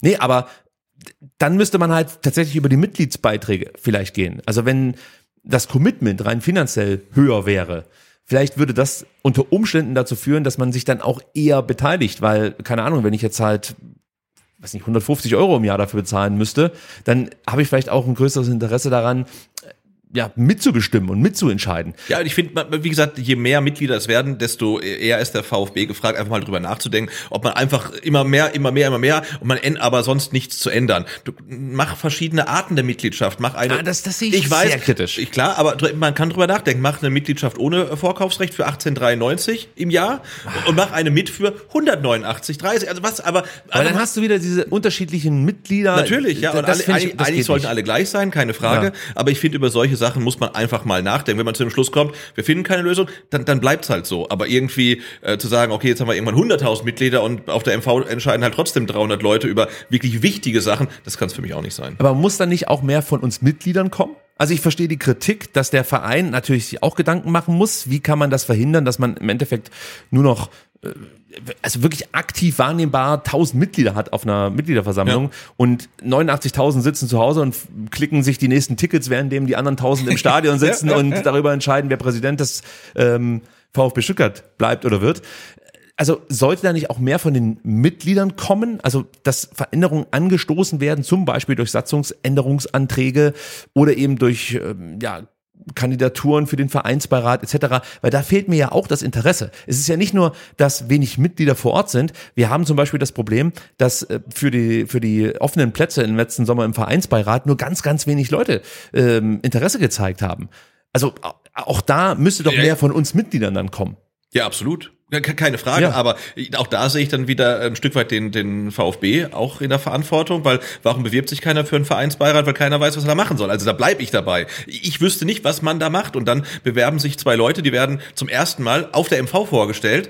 Auch das ist ein Fehler in Anführungszeichen vom VfB, dass die Leute nicht vorher vorgestellt werden. Also es ist auch nicht gerade leicht, mitzugestalten. Und man hatte das Gefühl, mhm. das ist vielleicht auch gar nicht erwünscht. Also wir haben Micha Reichel und seine Satzungsänderungsvorschläge äh, gehabt. Also da war man, hat man beim VfB auch nicht Juhu Du brauchst schon Resistenz. Also du, du musst, musst schon Resistenz aushalten können. Dicke so. Bretter bohren ähm, und wirklich äh, resilient sein, ähm, um halt mitgestalten zu wollen, wenn, also auch selbst wenn du es willst, ist es gar nicht so einfach. Und ähm, ja, wie gesagt, klar, wir sind dann jetzt 90.000. Da sollten wir vielleicht dann mehr als drei Kandidaten für Vereinsbeirat irgendwie auf die Beine stellen können. Aber andererseits finde ich, muss ähm, der VfB e.V. dann auch die Leute mehr mitnehmen. Also wenn ihr Vorschläge habt, wie man das vielleicht in Zukunft verbessern könnte und Neumitglieder eher dazu bringt, sich aktiv am Vereinsleben zu beteiligen und was der VfB vielleicht tun könnte, um Mitglieder zu motivieren, ja, den Verein mitzuprägen, weil das ist ja wirklich, also in der jetzigen Zeit so leicht wie noch nie wirklich Einfluss auf Vereinspolitik zu nehmen. Wir, wir haben es gerade eben gesagt, es saßen bei der letzten Mitgliederversammlung bei wichtigen Entscheidungen noch irgendwie 300, 400 Leute im Stadion ja. und haben über wirklich wichtige Dinge abgestimmt. Genau, also wenn, wenn, wenn, wenn ihr wahrscheinlich äh, 80 Kumpels und ähm, Freunde, das Ding übernehmen. aktiviert hättet, die mitgehen, dann könnt ihr den VfB mehr oder weniger übernehmen. Also ja. das ist tatsächlich so. Und es ist, ist skurril. Ja, und äh, deswegen würde mich mal interessieren, seid ihr zum Beispiel Mitglied und beteiligt euch nicht aktiv. Warum? Also geht es euch dann wirklich nur um das Ticket-Vorkaufsrecht? Ich sage gleich dazu, ich verurteile das nicht. Ja, absolut nicht. Mir geht's um mehr, aber ich verurteile das nicht. Ich kann es nachvollziehen. Du möchtest ins Stadion und hast, wie gesagt, kaum noch eine Möglichkeit, an Karten zu kommen, ohne eben diese Mitgliedschaft. Also kann ich das nachvollziehen, aber es würde mich mal wirklich interessieren, wie das in unserer Hörerschaft aussieht. Wer hat ein Interesse zum Beispiel, auch aktiv teilzunehmen, aber sieht keine Möglichkeiten? Welche Vorschläge habt ihr? Was kann der VfB tun? Was habt ihr konkret für Vorschläge? Was kann man vielleicht als Satzungsänderungsantrag mal mit einbringen? Und natürlich gleichzeitig, warum wollt ihr euch nicht aktiv beim VfB Stuttgart beteiligen, engagieren und warum fahrt ihr zum Beispiel nicht auf die Mitgliederversammlung und ähm, gebt da eure Stimme ab, auch wenn die Veranstaltung unter Umständen lang und träge ist. Gut, lang und träge soll unser Podcast nicht sein, deswegen gehen wir raus mit dem Afrika Cup, sorgen nochmal für gute Laune und Sebastian, beginnen aber erstmal mit dem Asien Cup, Mhm. denn äh, der begann am vergangenen Wochenende für Hiroki Ito, lief es ganz gut. Japan gewann am Sonntag mit 4 zu 2 gegen Vietnam. Ito spielte 90 Minuten durch. Und das ist eine gute Nachricht, denn wir erinnern uns zurück im Dezember, ich weiß gar nicht nach welchem Spiel, in dem er sich verletzt hatte, kurz vor Abpfiff. Ja, du hast recht. Ich äh, krieg's gerade auch nicht geladen. Es war nicht das Bayern-Spiel. Es war das Spiel vor dem Bayern-Spiel, meine ich, oder? Das kann gut sein, da war es Dortmund, Leverkusen. Was Leverkusen? Leverkusen. Ja. Äh, musste er nicht ausgewechselt werden, aber hat sich verletzt und dann war das Jahr für ihn auch beendet. Also auch keine ganz äh, leichte Verletzung, sondern schon was äh, Schwereres. Und äh, er scheint wieder komplett fit zu sein. Er ist wieder fit, konnte 90 Minuten spielen, wie gesagt, auch erfolgreich, 4 zu 2 ging es aus. Weiter geht es für Japan am Freitag gegen den Irak, 12.30 Uhr. Ich weiß nicht, wo man es sehen kann, aber ihr findet schon eine Möglichkeit. Für Wuyong Chong ging es auch ganz gut los. Südkorea gewann ebenfalls das Auftaktspiel und zwar gegen Bahrain. Mit 3 zu 1 in dem Fall und Chong wurde in der 82. Minute eingewechselt, hat überraschenderweise kein Tor und kein Assist geliefert. Normalerweise ist es Ja. ja so, wenn äh, Chong für Südkorea spielt, dann fallen Tore. Die fielen auch, aber er war nicht daran ihn, ja. beteiligt. Genau. Für Wuyang Chong geht's am Samstag gegen Jordanien weiter. Auch hier die Anstoßzeit 12.30 Uhr. Seru Girassi, über den haben wir vorhin schon gesprochen, stand aufgrund seiner Zerrung gegen Kamerun nicht im Kader. Guinea holte trotzdem einen Punkt. 1 zu 1 ging das Ding am Ende aus. Ist, glaube ich, ein kleiner Achtungserfolg gewesen für Guinea. ja. Führten Erfolg, auch, ja. muss man sagen. Also das war ganz gut. Für Seru geht's am Freitag um 21 Uhr weiter. Da steht dann das zweite Gruppenspiel gegen Gambia an. Vielleicht dann auch mit ein paar Minuten Seru Girassi auf dem Platz. Die Spiele, das weiß ich ganz genau, könnt ihr, könnt ihr auf Sport Digital schauen. Ich habe letzte Woche noch The Zone beworben für den Afrika Cup. Davon weiche ich jetzt ab, denn es gab nicht nur ein Spiel, das von The Zone einfach mal abgebrochen wurde und es wurde umgeschalten, obwohl das Spiel noch nicht zu Ende war. Ich empfehle an der Stelle ähm, den äh, ja, Streamingdienst Sport Digital für 5 Euro im Monat könnt ihr euch da den Afrika Cup nicht nur live anschauen, sondern auch on demand. Genau. Und ähm, Schwabenheck. Ähm, Jetzt ich wollte auch auf The Zone gucken und dann hat The Zone gesagt, nee, da musst du noch mal 10 Euro pro Monat mehr zahlen für ein Jahr. Also für, äh, um das zu sehen, das war mir dann zu blöd. Dann habe ich gegoogelt und bin dann bei Waipu TV gelandet. Die sind Ah, relativ bekannt. ja, ja, ja. Und ähm, das kostet 12 Euro im Monat, aber der erste Monat ist kostenlos. Sehr gut. Also da könnt ihr auch zuschlagen. Sebastian hat die wichtigen Tipps für die Schwaben hier am Endgerät. Silas hat noch nicht gespielt beim Afrika Cup. Das liegt daran, dass wir am Mittwochnachmittag aufnehmen und das Spiel der Demokratischen Republik Kongo heute Abend um 21 Uhr gegen Sambia ansteht. Also da müssen wir noch abwarten, wie es für ihn verläuft. Wenn ihr richtig Bock auf Silas habt, könnt ihr ihn am Sonntag um 15 Uhr auch nochmal gegen Marokko sehen. Gut, Sebastian, damit haben wir die wichtigen und relevanten VfB-Themen abgearbeitet, wollen diese Sendung aber nicht beschließen, ohne kurz den überraschenden und auch bestürzenden Tod von Kai Bernstein kurz zu adressieren. Ich denke mal, dir wird es ähnlich gegangen sein wie mir. Gestern am Dienstag kam die Nachricht über die Hertha, dass der ja, amtierende Präsident des Vereins plötzlich verstorben ist und mich hat's wirklich schockiert. Ja, absolut, das ist so eine Meldung, die liest du und denkst, das muss ein Fehler sein. Das kann ja nicht stimmen. Der Mann ist 43, der, der kann ja nicht einfach tot sein. Ja. Und was für mich halt Kai Bernstein ausgemacht hat, war tatsächlich, dass er halt wirklich aus der Fanszene kam. Ob das jetzt ein Ultra war oder nicht, ist mir da im Endeffekt komplett egal. Aber das war halt jemand, der diesen Verein komplett gelebt hat. Und wenn man sich so überlegt, die Hertha vor Bernstein, das war halt echt ein Clown-Club. Also du hattest da den Windhorst und was weiß ich für Freaks am Start. Und dann kommt der Bernstein und der hat eigentlich Hertha wieder zu einem Verein gemacht. Ich verfolge die ähm, Hertha jetzt nicht besonders intensiv. Natürlich kriege ich mit, was da so passiert. Aber was mir halt aufgefallen ist, dass der Zusammenhalt im Verein, Mannschaft, Trainer so groß ist wie schon lang nicht mehr. Also das gelang Kai Bernstein wirklich irgendwie alle wieder zu vereinen. Ja, und, und das finde ich halt toll, weil ja. er hat es geschafft, äh, ähm, unabhängig vom sportlichen Erfolg, in dem Fall Misserfolg, das darf man nicht vergessen, die Hertha ist abgestiegen und trotzdem schwärmen alle davon, wie toll der Zusammenhalt ist. Und das ist äh, aus meiner Sicht, aus der Ferne, äh, ein Großteil sein Verdienst gewesen. Ja, und was ich auch noch erwähnen möchte, man sagt ja immer, und wir haben ja gerade eben auch schon ähm, bezüglich des VfB Stuttgart und den Mitgliedern darüber gesprochen, ja, man soll sich aktiv beteiligen. Also wenn man was verändern möchte als Mitglied, als Fan, dann kann man das tun, ja. Und Kai Bernstein ist dafür eigentlich das beste Beispiel. Ja. Er hat sozusagen die Zügel in die Hand genommen und hat gesagt, ich mache das jetzt. Ich bewerbe mich und ich werde Präsident dieses Vereins. Und es war knapp, muss man nochmal sagen. Also damals ging es im Endeffekt auch Kapital gegen Kurve bei der Hertha. Da gab es auch so einen ominösen äh, Gegenkandidaten. Wir können den nochmal am Rande recherchieren, um den Namen hier zu platzieren. Aber ich glaube, in Berlin, gerade in der aktiven Fanszene, waren sehr viele froh, dass es am Ende Bernstein wurde. Und ich kann an der Stelle nochmal sagen, auch für mich stand ja im Sommer eine wichtige Entscheidung an. Ähm, möchte ich für den VfB diesen Podcast machen oder möchte ich das weiter unabhängig tun? Und ich hatte das Vergnügen, dass ich mit Kai Bernstein äh, diesbezüglich WhatsApps austauschen durfte. Und er hat mich eigentlich darin bestärkt, diesen Schritt zu gehen. So und konnte mir dann auch in wenigen Sätzen erklären, warum es ihm so wichtig war, im Endeffekt die Rolle zu wechseln, nicht nur zu kritisieren, sondern auch verändern zu wollen und gestalten zu wollen. Und man kann nur hoffen, dass die Hertha diesen Weg fortsetzen kann, den Kai Bernstein eingeschlagen hat. Und dann muss man sagen, hat dieser Mann in der Kürze der Zeit eine Menge bewirkt. Ja, und dann genau, musste dabei aber halt auch dann äh, einsehen, wie das Business läuft ja. und dass man einen Investor reinholen muss und dass es auch ein Investor vielleicht ist, der ein bisschen äh, zwielichtig ist und so weiter. Aber schau dir mal an, wie er kommunikativ damit umgegangen ist. Das finde ich halt großartig, aber ich finde, das hat mir auch gezeigt, also selbst wenn jemand ein ehemaliger Ultra-Präsident eines Bundesliga-Clubs wird, dann kann er trotzdem nicht das umsetzen, was er möchte, weil das Business so ist, wie es ist und da viel Geld gebraucht wird und dann muss man mit äh, Triple Seven was machen und dann hat man vielleicht einen Wettsponsor als äh, ähm, einen Wettanbieter als Trikotsponsor. Also das sind halt einfach die Gesetzmäßigkeiten des Business und daran kann auch äh, ein ein Fan, ein ehemaliger Ultra nichts dran ändern. Also das hat mir nochmal so gezeigt, okay, äh, ja, es, so, so läuft das Business halt. An der Stelle, wie gesagt, wollen wir die Sendung beenden heute ohne Outro. Wir möchten aber auch gemeinsam unser Beileid der Familie und den Hinterbliebenen von Kai Bernstein ausrücken und ja, wünschen euch eine schöne Woche und dem VfB natürlich ein erfolgreiches Auswärtsspiel im Bochum. Bis nächste Woche. Ciao. Ciao.